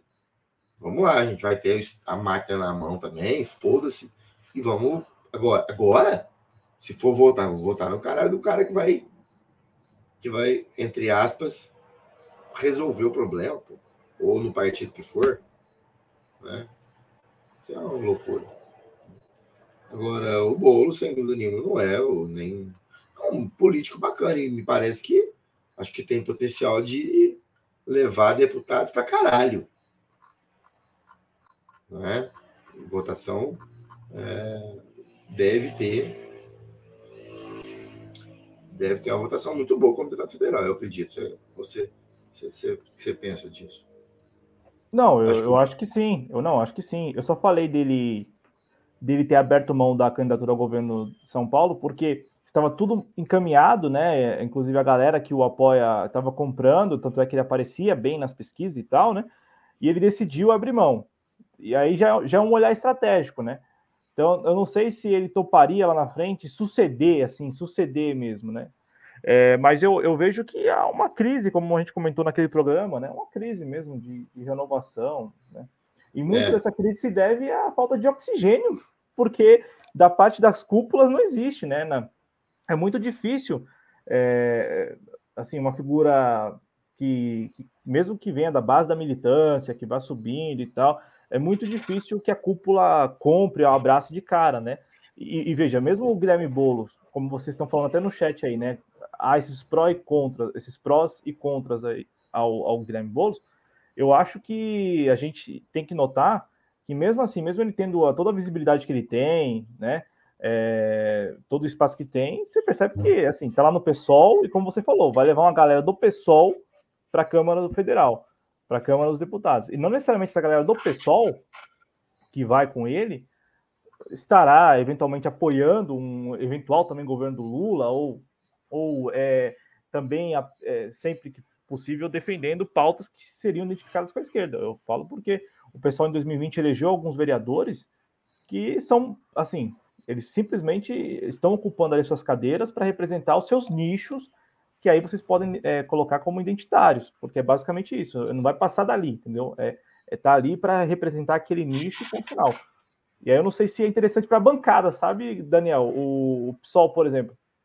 O PSOL tinha 10 deputados federais lá é, em Brasília, né? E, e desses 10 deputados federais, os que estão lá, você tem uma galera mais, gra, mais graúda, mais antiga, né? O Ivan Valente, Luiz Erondina, né, que é uma galera que já está há mais tempo, e tem uma galera nova, mas é, é nova de 2018. Então não é essa turminha que está aí, que participou do processo eleitoral em 2020 e que vai disputar agora também. Que é uma turma ainda mais identificada com essas pautas somente identitárias, né? Somente identitárias. Eu falo porque a Samia Bonfim em 2018 não, não chegou à Câmara dos Deputados com apenas com pautas identitárias, ela participou do movimento ele não, mas não foi só isso que o levou até a Câmara dos Deputados. O próprio Glauber Braga, assim, se elegeu sem, sem qualquer assim relação com pauta identitária. Não estou aqui colocando a pecha de ruim, de problema, ou como sendo um problema, não, gente. É só porque é, é um dado, assim, uma constatação de que em 2018 isso não estava tão presente na realidade do pessoal especificamente. Em 2020 já estava muito presente, em 2022 eu imagino que sim. Então, qual será, qual será a, a, a assim, é, qual será o trabalho né, dos, dos, deputados do PSOL que eventualmente venham a ser levados pelo Guilherme Boulos para a Câmara dos Deputados, né? É, é só isso, Daniel. Mas eu, eu vejo que essa crise existe, né? E no caso do PDT, para ser bem honesto, eu estou lembrando aqui sempre da conversa que eu tive com o Cristiano, né?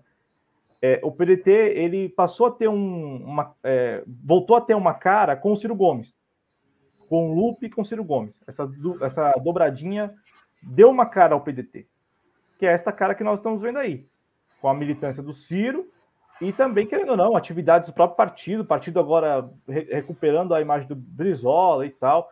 Eu falo que é um partido que esteve nas mãos do Paulinho da Força, gente, que, que O Wendel Pinheiro, que é um histórico é, membro do Diretório Nacional do PDT, esteve aqui no canal e falou isso, que ele está lá desde 90 e poucos, Daniel. Então ele passou por todas as fases do PDT. E ele fala que essa fase atual é uma fase que, de reconstrução mesmo do partido, mas é que ainda, ainda é preciso lembrar aos, aos, adeptos do Ciro Gomes, aos simpatizantes do Ciro Gomes, a importância do PDT. Então, para além do Ciro, do PDT, né, do, do, do, da trajetória do PDT, da história do PDT. E aí a gente observa que, por exemplo, o PDT eventualmente perdendo essas eleições. É, é, será que o Ciro Gomes vai topar? Vai topar é, continuar no PDT? Será que vai ser interessante para o Ciro Gomes continuar no PDT? É, será que vai ser interessante para o próprio Carlos Lupe manter o Ciro Gomes como um quadro do PDT? Porque, eventualmente, Daniel, o que você falou pode ocorrer, pode ocorrer um convite e, eventualmente, ah, vai, não, nós não vamos entrar no governo porque nós temos aqui um quadro político que fez uma campanha dura e que tem muitas é, objeções ao modelo de governo, a, a, a ideia do, da, da, da, Enfim, e aí, de Sim. repente, para o cacique não é interessante, porque, ah, eu quero ter um ministério, preciso ter um ministério. Então, é, é esse, é, essa pergunta que a gente fez numa edição do Espaço Trabalhista, eu acho que é, é um negócio assim que vale a pena a gente fazer para todos os partidos aí, inclusive o PT. Mas o PT tem quadros ainda, né? Assim, tem uma.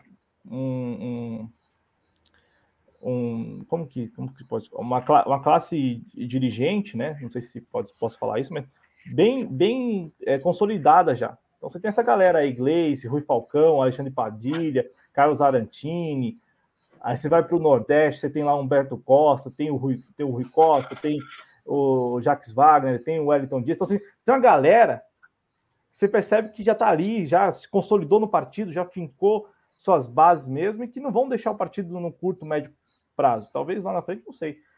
Mas no caso do PDT, tem muitas figuras que eu, eu mesmo imagino que a passada eleição vão sair. Vão sair, dependendo, de, de, de, dependendo do, do, resultado eleitoral, vão deixar o partido. Isso é ruim para o partido. Sim. É, por isso que eu estou falando. Acho que seria uma redenção, né? É, o PDT participando de um, eventual governo, ou se acontecer do PDT ser, acontecer alguma reviravolta, o Ciro conseguir ser campeão é, conseguir ganhar essa, essa eleição aí, cara, eu acho, acho que deveria participar e seria, e seria redenção para o PDT se participasse do governo Lula. Né? Mas aí, no sentido, sei que você falou, de criação de pessoas que vão ficar, vão criar, vão, vão criar raízes igual, iguais às que você falou que já tem aí a, a os, os que fizeram isso no PT. Agora, é importante para ele isso, sem dúvida nenhuma. Daniel, você quer continuar assistindo todo o discurso ou vamos qualquer... ver, vamos ver mais um pedacinho? Então vamos lá. É estabelecer livremente as parcerias que forem melhores para o país, sem submissão a quem quer que seja, e lutar por uma nova governança global. O Brasil é grande demais já para ser relegado a de palha do mundo. Beleza. Por conta da submissão do negacionismo, da truculência e das agressões a nossos mais importantes parceiros comerciais, causando enormes prejuízos econômicos ao país meus amigos e minhas amigas. Defender nossa soberania é defender a Petrobras, que vem sendo desmantelada e sucateada, dia após dia. Colocar à venda as reservas do pré-sal, entregar a BR distribuidor e os gasodutos, interromper a construção de algumas refinarias e privatizar outras. O resultado desse desmonte é que somos autossuficientes em petróleo, mas pagamos por uma das gasolinas mais caras do mundo, cotada em dólar, enquanto os brasileiros recebem seus salários em real. O óleo diesel também não para de subir, sacrificando os caminhoneiros e fazendo disparar os preços dos alimentos. O botijão de gás já chegou a custar 150 reais, comprometendo o orçamento doméstico da maioria das famílias brasileiras. Nós precisamos fazer com que a Petrobras volte a ser uma grande empresa nacional e se transformar outra vez numa das maiores do mundo. Colocá-la de novo a serviço do povo brasileiro e não dos grandes acionistas estrangeiros. Fazer outra vez do pré-sal o nosso passaporte para o futuro, financiando a saúde, a educação e a ciência. Defender nossa soberania é defender também a Eletrobras, daqueles que querem o Brasil eternamente submisso. Eletrobras é a maior empresa de geração de energia da América Latina, responsável por quase 40% da energia consumida no Brasil. Foi construída ao longo de décadas com o suor e a inteligência de geração de brasileiros. Mas o atual governo faz de tudo para entregá-la a toque de caixa e a preço de banana. É, eu achei interessante essa, esse trecho do discurso. Assim, para mim, o início do discurso foi muito voltei, bem. Voltei, voltei, desculpa. Voltou? Não, é, só, só estava dizendo que eu gostei muito do início do discurso. Eu, eu, eu gostei da ordem, né? Mais do que do início, do final, eu gostei da ordem, né? O discurso, para mim, eu até comentei isso no Twitter, para mim foi redondinho por isso, porque a ordem também é bem interessante, né? Aquela. A gente que faz jornalismo aprende a tal da, da, da pirâmide invertida, né? E a, a ideia aqui está muito clara, né? Está muito clara que o presidente Bolsonaro, o presidente Bolsonaro, o presidente Lula, o ex-presidente Lula quis inicialmente já bater na tecla da soberania, citando nominalmente Eletrobras e Petrobras. Ô, Daniel, você tá aí já? Tá, né? Tô. Tá. Então, quero te fazer um, é, um te passar a palavra só para você comentar. O Lula falou nominalmente da Petrobras e da Eletrobras. Ele falou lá na frente sobre direitos trabalhistas. Tem um trecho em que ele fala assim, né? É, deixa eu colocar aqui para Enquanto eles destruíram direitos trabalhistas e geraram mais desemprego, ah, nós fomos capazes de gerar mais de 20 milhões de empregos com carteira assinada e todos com direitos é, garantidos. Enquanto eles destruíram direitos trabalhistas e geraram mais desemprego e mais sofrimento na vida do povo trabalhador. É... E aí tem outro trecho que fala assim: a esperança de um povo que sabe que pode voltar a comer bem, ter um bom emprego, um salário digno e direitos trabalhistas. Então, assim, o presidente Lula falou sobre Petrobras e Eletrobras, falou do BNDES, falou também desses organismos da região, né, organismos regionais aqui, Unasul, CELAC, BRICS, é, Mercosul, e também falou dos direitos trabalhistas. Então, como eu disse, ao passar, ele tratou da reforma trabalhista. Teve gente esta semana que disse que o presidente Lula não tocou na reforma trabalhista e também não tocou no tema da reforma da Previdência no discurso. Você sabe de quem eu estou me referindo, você até citou, não sei se citou no programa, se foi nos bastidores, né? não sei se eu estou comprometendo aqui o que a gente conversou nos bastidores, mas, Daniel, o que, que você acha dessas críticas, críticas que partiram até do campo de, de figuras, influenciadores é, da esquerda, a respeito do discurso e da falta, na avaliação deles, dessa menção à reforma trabalhista, ou em revogar a reforma trabalhista, em revocar a reforma previdenciária? Eu acho que. Acho que depende do. O Lula vem dosando o discurso, né? Então. Possivelmente isso vai ser tocado. Acho que ele está, mais uma vez, tanto que ele começou a tocar pontos que ele não estava tocando. Isso não foi do nada, né? Então, talvez o que é possível, o que é gritante em relação a as alterações que, tem, que devem ser feitas, ele não vai falar o que ele ainda não tem certo já é, é, alinhado. Então, beleza, vamos esperar. Né? Teoricamente não estava em campanha. Mas isso também não se deve, Daniel, na sua avaliação, ao que o ex-presidente Lula ou enviados do ex-presidente Lula andam conversando com setores da sociedade, principalmente do mercado financeiro, que são contrários às revoga revogações, é, em reuniões fechadas, quase que sem, sem assim, registro mesmo. Esta semana saiu uma notícia no Globo, no, na coluna do Lauro Jardim, aí as pessoas podem falar, ah, mas é o Lauro Jardim e tal, mas o, o citado não desmentiu. A notícia dizia o seguinte: o que o enviado do Lula disse ontem, no caso, dia 9 de, de maio, então na segunda-feira, numa palestra da XP, na né, XP Investimentos. O ex-ministro da Saúde, Alexandre Padilha, é, Alexandre Padilha, falou ontem novamente ao mercado financeiro em nome do Lula, e com o objetivo de sempre, acalmar a Faria Lima. Aí tem aqui, o que disse Alexandre Padilha à XP? Inflação é um tema caro a Lula, é, perdão, inflação é um tema caro a Lula. De acordo com Padilha, Lula leva em conta o impacto inflacionário de cada medida que decide tomar, é uma preocupação constante. Lula não vê necessidade de divulgar uma nova carta dos, dos brasileiros, como a de 2002, para tranquilizar os investidores. Será preciso mexer no teto de gastos. A revisão era prevista para ser feita em 10 anos, mas teria que ser feita antes, porque o mundo mudou, as condições hoje são outras. É, nem a mudança no teto de gastos e nem a revisão da reforma trabalhista não será revogada, segundo Padilha, serão feitas em discussão com todos os interessados. A lei que deu autonomia ao Banco Central no ano passado não será revogada. Será necessário investimento público para a retomada da economia e Lula tomará medidas que desagradarão ao mercado financeiro, mas o setor será sempre parte das discussões. Então, é, também não se deve. Ô, Cláudio, é, exemplo... mas o, o, essa carta não está escrita? Não foi mandada já?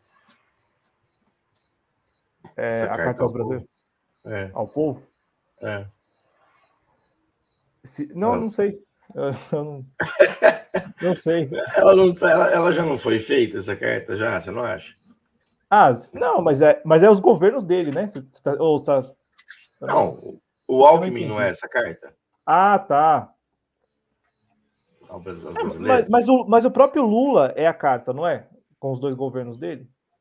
Então. Quem mas... disse isso foi o André Esteves, não fui eu. Não sou eu que estou falando. O André Esteves falou que quando o Lula governou, assim, não tem por que se preocupar com ele. Então, o André Esteves falou isso recentemente. Então, eu até vou pegar a aspa aqui para não falar bobagem. Precisaria, né?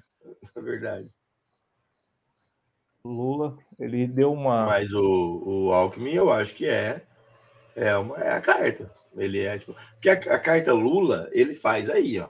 Né? A carta, a carta Lula ao brasileiro. Agora, a carta Lula falando ao povo brasileiro, eu acho que aí é, é o Alckmin. Essa. Porque ele fala oh. ao povo brasileiro que vai ser o, o manobrado em algum grau pelo mercado e tal. Então, o, o chuchu é palatável e tal. Lula dá indigestão, pode dar alergia e tal. Então tem que ter um chuchuzinho para ele fazer o contraponto tóxico ali da coisa. É, o pior é que o chuchu não tem gosto nenhum, né? Nossa. É, uma, é a água em forma de verdura, né? Tipo. ó, de, aqui, ó, André Esteves, tá? Só para André Esteves, sócio sênior do BTG Pactual, BTG, né? Só para não, é, não, não sou eu, não sou eu que estou falando essas coisas não, tá, gente? Abre aspas. Quando você olha em 2002, a perspectiva do mercado, do empresariado, do establishment, da mídia, era de um certo Lula. Quando sentou-se na cadeira, temos um Lula totalmente palatável, que fez um ótimo primeiro governo. Então, isso talvez seja um sinal para nós, né? Então, assim, o próprio Lula em si, o, a, o Lula em si, ele, ele é a carta aos brasileiros, né? Assim, os governos dele, né, servem disso também. É, estão falando aqui no chat que o Alckmin é o fiador. É, aqui, deixa eu ver, o, o Adriano falando que Paris é só férias, ele não vai se aposentar não, falando sobre o Ciro Gomes. Não, eu não sei para onde ele iria, mas que sairia do PDT, sairia, né? Eu imagino. O problema todo é o que está sendo construído com em torno da figura dele a partir do PDT, né? É um trabalho interessante. Assim, você pode concordar ou não, eu, particularmente, gosto muito do que está sendo feito no PDT hoje, em comparação ao PDT de seis anos atrás, entendeu? Um PDT bagunçado, um PDT que não tinha nada, sabe? Era, era um amontoado mesmo. agora ainda tem alguns, mas você percebe que até nessa janela partidária fizeram uma limpa. Então, bom, tá caminhando, tá começando a ter uma cara. Então, esse trabalho pode ser colocado a a perder, uma vez que o resultado eleitoral seja desfavorável ao PDT e, e aí venha da cúpula a decisão, ó, nós vamos é, é, apoiar assim, o a, a, probabilidade do PDT participar do governo Bolsonaro é espero que por bem do, de, do, do, do, rabo dos nossos camaradas ciristas não aconteça, né? Um negócio de uma loucura ou imponderável de Almeida. Aí sim, seria aí, o plot, aí plot sim. twist. seria aqueles plot twist que a mãe estupra o filho, arranca a cabeça do pai, entendeu? Não, não, aí seria... Aí, aí seria reviravolta. Tá vendo, Ciro Gomes? Pensa bem. Não, não. Mas é, é, só, só isso, né? Que o trabalho já está sendo feito, né? O trabalho já está em andamento. Ô, Daniel, eu posso aqui apresentar algumas pesquisas de opinião, as pesquisas eleitorais dessa semana, para você dar uma comentada? Ou você, ah, quer, mais, você quer ouvir mais o ex-presidente Lula aqui? Se você quiser também, à vontade. Não, pode pôr mais, tranquilo, tem mais tempo. Eu vou, eu vou então soltar aqui as pesquisas, aí qualquer coisa a gente volta ao discurso, né? Agradecendo aqui ao canal Lula aí por ter cedido. É, e também eu ia te perguntar se, se também o Lula não, não cita nominalmente essas reformas, essa ideia de revogar, porque os emissários dele andam falando com o mercado financeiro e meio que falando assim, ó, não, não, não, não esquenta não, que isso a gente não vai mexer ou a gente não vai revogar nada. É. Ou, então, ou então existe, ó, claro, pode ser isso, né, sem dúvida. E pode ser alguma coisa o seguinte, ó, vamos negociar isso, tem que ter uma margem de negócio tal, né? Vamos combinar essa margem e não chegaram ainda em, em tratados finais.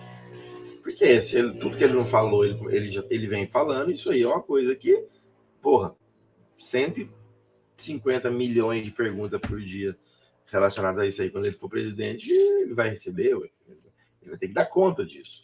Né? Então, é, acho que agora o que não tem falado é que só tem acordo. Pensar diferente disso é pensar a política de uma forma muito romântica, né?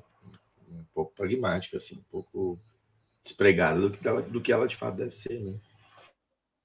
Ô, Daniel, vamos começar aqui pela Genial Quest, do dia é, que foi realizada entre os dias 5 e 8 de maio.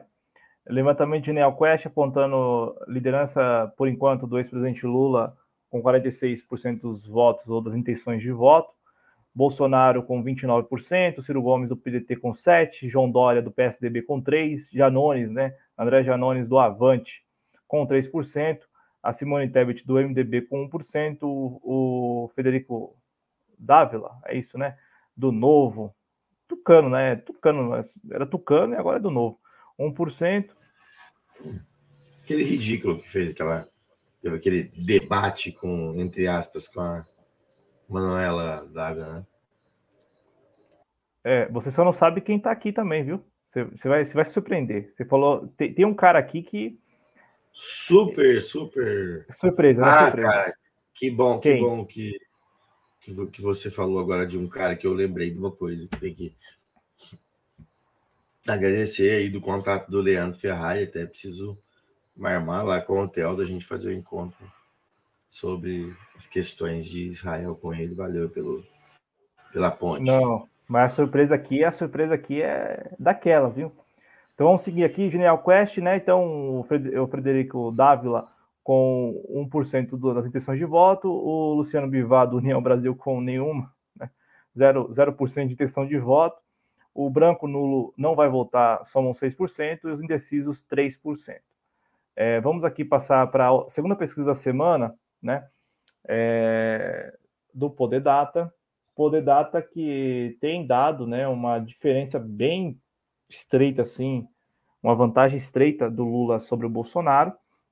O Lula com 42%, o, o presidente Bolsonaro com 35%, Ciro Gomes com 5%, João Dória com 4%, o André Janones do Avante com 3%, a Simone Tebet do MDB com 2%, e aí não somaram nenhum ponto o Luciano Bivar do União, do União Brasil, o Frederico Dávila do Novo, o Eimael do Democracia Cristã, é... o Marçal, conhece o Marçal? Conhece o Marçal? É a Porra. Conhece? Marçal. Hum, vamos ver, vamos ver. Pablo Marçal, o coach que levou a galera lá para cima, lá pro, pro monte lá. Lembra dessa história? Vocês lembram dessa história ou não? Lembram do, do, do coach que levou uma galera lá pro monte lá? Lembro total, agora, recentemente. Ele, ele, é, ele é pré-candidato pelo próximo. É, sim, eu sei, eu vi que. Inclusive saiu uma notícia no jornal falando isso. Aí. Então não somaram nenhum ponto o Marçal, o Emael, o Dávila, a Sofia Manzano do PCB, o Leonardo Pérez da União Popular, da, da Unidade Popular. Cara, olha, olha, isso, o sujeito leva N pessoas para morrer e se candidata a presidente. É isso, meu. Ai, caralho. Cara, ele não foi capaz de gerenciar uma subida no morro. No monte. Com 10 Ele quase matou as pessoas. Ah, Brasil, Brasil, vou te falar, cara.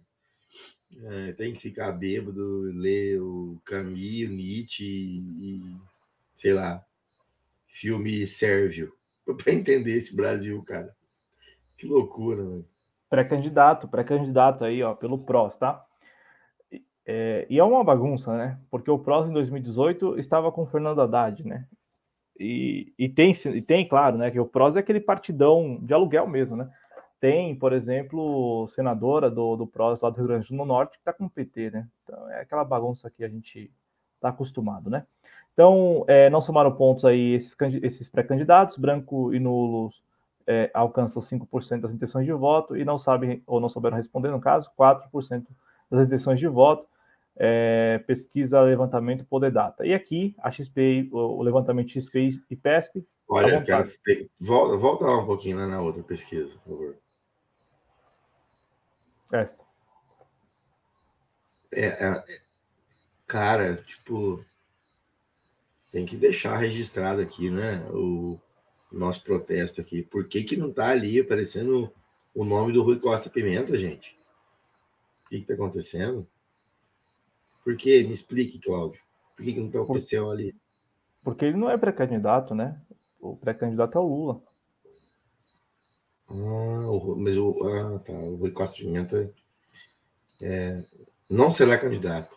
Não será, vai apoiar o Lula, mas não na coligação e também não na federação, é só um apoio ideológico, né? Em torno Porra. da do Lula. Tanto é que o PCO não participou da, do lançamento do Juntos pelo Brasil, né? Do movimento Juntos pelo Brasil. O, o PCO é desapegado dessas coisas. Eu pensei que tava com o Lula, mas sei lá, cara. É que, é que o PSTU é maluco, né? Bom, você vai saber. É, o PSTU tem a, candidata, a, a pré-candidatura a Vera Lúcia, né? E aqui o levantamento da XP e PESP, 44% para o Lula, 32% para o Bolsonaro, 8% para o Ciro, 3% para o Dória, 2% para o Janones, 1% para Simone Tebet e zeraram Dávila, Bivar, Vera e também o Emael. E aí o Emael, é, ah, nenhum não iria votar ou não não, é, não iria votar, né? Não irá votar, o branco, nulo somam 7% das intenções de voto, não sabe ou não respondeu 3% das intenções de voto. Ô Daniel, o Emael deu uma entrevista à Veja esta semana, em que ele diz que isso eu achei né? O Emael é aquela figura do da rave, né? O, o, o jingle dele é, é muito bom da rave lá. O pessoal na praia lá. Mas o. É, é, é. Aí a, a, ele deu uma entrevista para Veja e foi muito boa, assim, porque ele falou o seguinte: ó. O, o, a pergunta era assim: o máximo que o senhor conseguiu foi 0,25% dos votos válidos em 1998. De onde vem esse otimismo, né? Sinais, grandes sinais. Aí ele respondeu: as pessoas agora conhecem mais a mim e a democracia cristã. A aprovação entre jovens nos deixa entusiasmados. Tenho 2% entre quem tem 16 e 24 anos, segundo a pesquisa Poder Data. A primeira inclui meu nome. No geral, tenho 1%. Agora vem a melhor parte. Na margem de erro, empato com João Dória, por exemplo. E aí? Cara, Soltou essa. É, inacreditável, né, velho? Ah, gente, gente é, é, muito ridículo, né? O cara 0,25, né? Eu, eu, eu sei lá. Cara, esse é, é, é, é, esse é o planeta Terra, cara. O cara, ele vive a vida inteira desse cara, ele tá aí. Ninguém, ninguém perguntou por quê. Que, que, qual o sentido, né, cara? É, é muito, é, é patético, né, É patético. É patético, é muito engraçado. É, também, é muito engraçado. É, a gente sabe, então, que entre é, 16 e 24 anos tem 2% de lunáticos completos. Né? Serviu para isso aí a pesquisa. Mas não é boa essa parte dele falar que na margem maravilha, de erro ali, maravilha. na margem de erro ali, ele tá com o João Dória, né? o João Dória tem o mesmo que o Emael na margem de erro, né? É. Ai, caralho. Bom, é, o, o, Daniel, se. Ah, calma aí. Aqui tem a Ana falando que o Emael já é menção rosa por antiguidade. É, ele, ele tem o, o mesmo número de participações que o, que o Lula, né? Ele vai fazer, ele vai participar pela sexta vez. É, ele vai participar pela sexta vez, né? O Emael. E o Lula também, né? O Lula participou em 89, 94, 98. 2002, 2006. E agora 2022, né? É isso mesmo. Então, eu Nossa, também. Mas você nunca está invisível. Mora em nossos corações, Glaucio Gonzalez. É, é o que eu estou falando. O, ninguém, ninguém pergunta por que existe pessoas como esse sujeito. Por exemplo, esse cara ele, ele vive de ar, ele, ele só tá aí por amor mesmo. Tipo, quanto custa a porra de uma campanha, patética que ela seja, ridícula que ela seja. Então é, é inacreditável, né, cara? Inacreditável. Mas assim.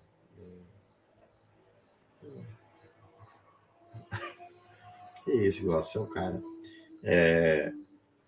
Então, sei lá, cara, tenho... é, é, é, muito maluco isso. É muito maluco. As pessoas viverem disso e tal, né, em algum grau, assim. Ô, Daniel, tá. E o Datenão que vai com o presidente Bolsonaro, é só no nosso? Datenão do PT, ninguém entende, né? Que loucura, né? E foi o partido que ele mais ficou, né? Ele, ele se filiou em 90 e saiu em 2016, 2015. É, Ficou um bom tempo no PT. É, né?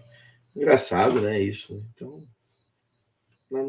é, nada de novo, né? Isso aí. Né? O que a gente pode esperar de, de semi-analfabetos, né? Que, que, que, foram alçados de alguma forma a vida pública do, do, do Brasil, do país, né? Do, Ocidente. Existem datenas estúpidos, imbecis aí em outro lugar, né? Para cada pataquada que a gente inventa no Brasil, a gente vai lá e vê que é uma cópia, né, meramente do que do, do, dos Estados Unidos, né? Então, esses caras são assim mesmo, não é? Os caras são assim. É, esperar que o Datena tenha algum tipo de coerência, algum tipo de. Não faz sentido, né? É, não, e, você e... viu o Cajuru lá, o JN. O que aconteceu com o Cajuru? É, Cajuru, para mim, de esquerda, é igual, sei lá, é tão esquerdista quanto, sei lá, o Rodrigo Garcia, não sei.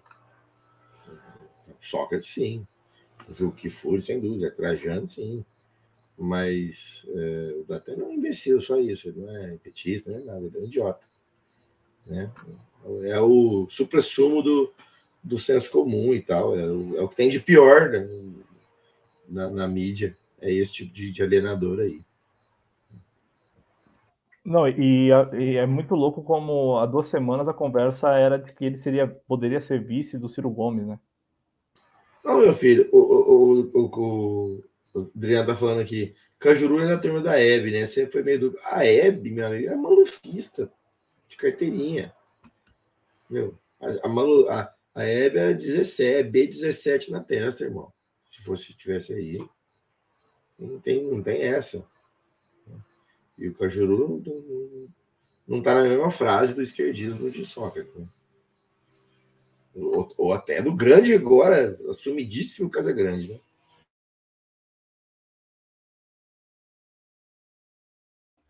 É isso, Daniel. É, à vontade, se tiver algo a acrescentar, ou... deixa eu ver se aqui no chat a gente passou batido em alguma opinião, alguma manifestação. É... O Glaucio você já citou, o Mauro Vidal também está aqui, o Gabriel V. É, o, o, o, o, presidente, eu vou falar o rapaz, né? O presidente da, do Sebrae, neste evento com o Bolsonaro agora à noite, é um evento lá em Campos do Jordão. Acho que é, é isso mesmo, é um evento que, que envolve a Confederação Nacional do Comércio de Lojistas. Acho que é isso. E e aí o presidente do Sebrae falou, né, que saiu o dado do Caged apontando que 91% dos empregos gerados, eu imagino que neste mês de, no mês de abril, é, foram estabelecidos pelas MEIs, né, pelo, pelos MEIs no caso, né, pelos microempreendedores individuais. E aí ele deu um dado lá, Daniel, que assim, sério, me assustou, eu não sei, eu não sei muito bem é, o que, que ele quis dizer com isso, mas ele falou que é, hoje no Brasil, 98% das empresas seriam mês. Aí eu, sério, eu custei acreditar porque eu falei, né, não é possível que nós tenhamos esse contingente, de quase 100% mesmo, né? É, de empresas que estão hoje, assim, prestando contas ao governo na condição, com status né, de MEI. É, eu, eu, me assusto porque a gente sabe que nem todas as MEIs são de fato, pequenas empresas, né? Na verdade, é, assim, com certeza, assim, a, a, maioria esmagadora das MEIs são é, pretensos, né? É, pretensos empreendedores, assim, vendedores de, de coisas na, no dia a dia que se regularizaram ali só para poder garantir pelo menos o pagamento do INSS, né? Então me assustou esse dado que foi, que foi passado agora há pouco à noite lá nesse evento em Campos do Jordão. Algo acrescentar, Daniel? À vontade. Não, cara, eu, eu peço desculpas é, pela, pela canseira, pelo, pelos dias que a gente acabou não fazendo o programa aí, né? E agora a gente vai é, toda sexta fazendo esse horário, possivelmente. Pode ser que varie alguma coisa no horário, se eu, dependendo da, da, das nossas possibilidades aqui, do Cláudio e, e, minhas, né? E o Adriano também, se ele conseguir voltar. E, cara, desculpem, eu tô muito cansado, trabalhem menos, viu? Trabalhem menos, trabalhem de manhã, façam poesia à tarde, toquem instrumentos musicais à noite, né? Não fiquem trabalhando feito louco aí, não. Né? Não façam dois filhos no espaço de um ano, um pouquinho um do outro, bem, certo? E vai dar tudo certo. Meu querido, abraço, abraço todo mundo. Sexta-feira a gente está de volta aí. Obrigadão mesmo, galera. E quando a gente for fazer o, a live com o Theo, né, que é o amigo lá que o, o Leandro Ferrari vai fazer a, a ponte aí, a gente informa e a gente participa lá. Valeu, obrigado. Valeu, valeu, viu, Daniel? Valeu a quem nos acompanhou. É, o Klaus falou que mais as MEI, mais o MEI tem uma arrecadação alta. É, são 80 mil por ano, né? Então, dividido por meses aí, dá 6 mil reais né, de faturamento. É, o, aquela, tem, tem as MEIs específicas, igual a MEI de caminhão, por exemplo, caminhoneiro, agora acho que é 200 mil, se eu não estiver enganado. Ah, Mas então é, são, especi... é, que são categorias especiais, que agora tem, tem, esse tipo. O caminhoneiro, ele, ele, ele parece que tem um PL que foi aprovado, que ele pode, vai, ele pode faturar, existe um MEI caminhoneiro, que acho que é faturamento até de 200 mil anuais. Né? Acho que tem muitas MEIs, agora se 98 de empresa for MEI, então a MEI é um sucesso, ela precisa largar de ser MEI. Então, eu não acredito nesse dado, acho que esse dado deve estar dentro de um contexto né, específico, dentro de alguma, é, de algum é asterisco ele... grandão aí no texto. Né? É, é que ele não quis passar, né? Mas ele, ele falou isso: 98% das empresas hoje no Brasil são MEI. Aí eu falei, nossa, não é possível, né? Que tenha todo esse contingente, mas é, é que eu, eu falo porque eu, pelo Simples Nacional é 81 mil reais, né, de faturamento anual, mas como você está falando, tem condições especiais, né, é, enquadramento... Não, mas mesmo assim, mesmo assim, eu, eu, eu, eu tô com você, eu não acho que, é, que seja isso não, né. É. É... E o cara é porque... bolsonarista, tá? Só para deixar isso claro. Não, eu acho que se o cara falar assim, ó, aí, vamos lá, lógico que existe um monte de trabalhadores que se transformaram PJ, né? que todo mundo vai virar MEI, né? Então é um número grande, mas 98%, sabe quando é 98 mil, 900 mil pessoas? Porque 98% do, do, do emprego, caralho. É, se bem que a gente está falando de um universo tão grande, né? vai saber. Sim. Vamos lá, vamos encerrar aqui agradecendo a quem nos acompanhou. Lembrando que o programa agora é semanal, então sexta-feira que vem, dando tudo certo é, na agenda do Barba e na nossa agenda aqui do Jovens Cronistas, nós teremos o Pelas Barbas. É, lembrando que vocês podem deixar comentários, de, devem curtir o vídeo, sigam também o Barba Dialética, é muito importante. Eu sei que muita gente que está aqui já segue o Barba Dialética, mas para quem porventura não, não conhece do trabalho, Barba Dialética aqui no YouTube, também no Twitter. É, no, no Instagram também, Barba Dialética, basta procurar por Barba Dialética. Acompanhe o trabalho dos companheiros que também estão aqui no chat, né? Eu vou, você citou alguns, né? O Glaucio é o Glaucio Gonzalez, que também tem um canal aqui no YouTube. O Eduardo Lima, né? O Eduardo Lima Anti-Imperialismo também tem um canal aqui no YouTube. Então, quando a gente falou do Eduardo aqui mais cedo, é o Eduardo Lima, do canal Eduardo Lima Anti-Imperialismo, e também a Ana Gisele Garcia Alanis. Um abraço à Ana, a professora Ana, e também a você, Bárbara. Eu gostei muito daquela live sobre o livro do Gueran, comentei com você, estou lendo Sim, o livro também e acho bacana esse tipo de live assim, viu? Tipo de live. Ah, não, é, eu queria até ver depois a gente. A Ana até outro dia me chamou, mas no telefone até. E desculpa, Ana, porque ela me chamou e alguma coisa aconteceu que eu apertava na mensagem dela e do Merle até e não abriam. Então vamos conversar lá, Ana, no telefone, que depois vou te chamar para a gente armar é, algum tipo de conteúdo desse jeito aí. Também achei muito legal. A, foi a Ana que me indicou o livro, né? Então, quem não teve oportunidade, leia esse livro. Um livro muito bom, né? Muito bem é, descrito, né? Para alguém que estava em loco ali, né? Nos, no que ele está relatando, então muito interessante. Valeu aí por ter assistido e que bom que você está lendo. Tamo junto, galera. Beijos. Abraço, gente. Se cuida, viu? Eu tava enrolando aqui para a gente encerrar com Fritando na Rave ao som de Ei, Mael. Bora lá. Tchau, valeu. Boa noite, bom descanso. Falou!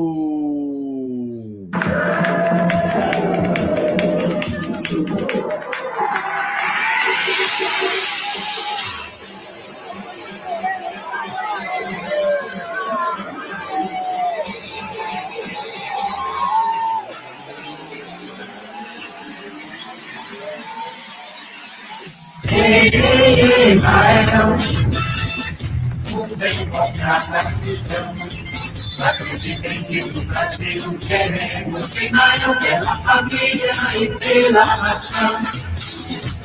Ei, ei, Israel, um democrata cristão, acreditem que no Brasil queremos Israel pela família e pela nação. Estava de emprego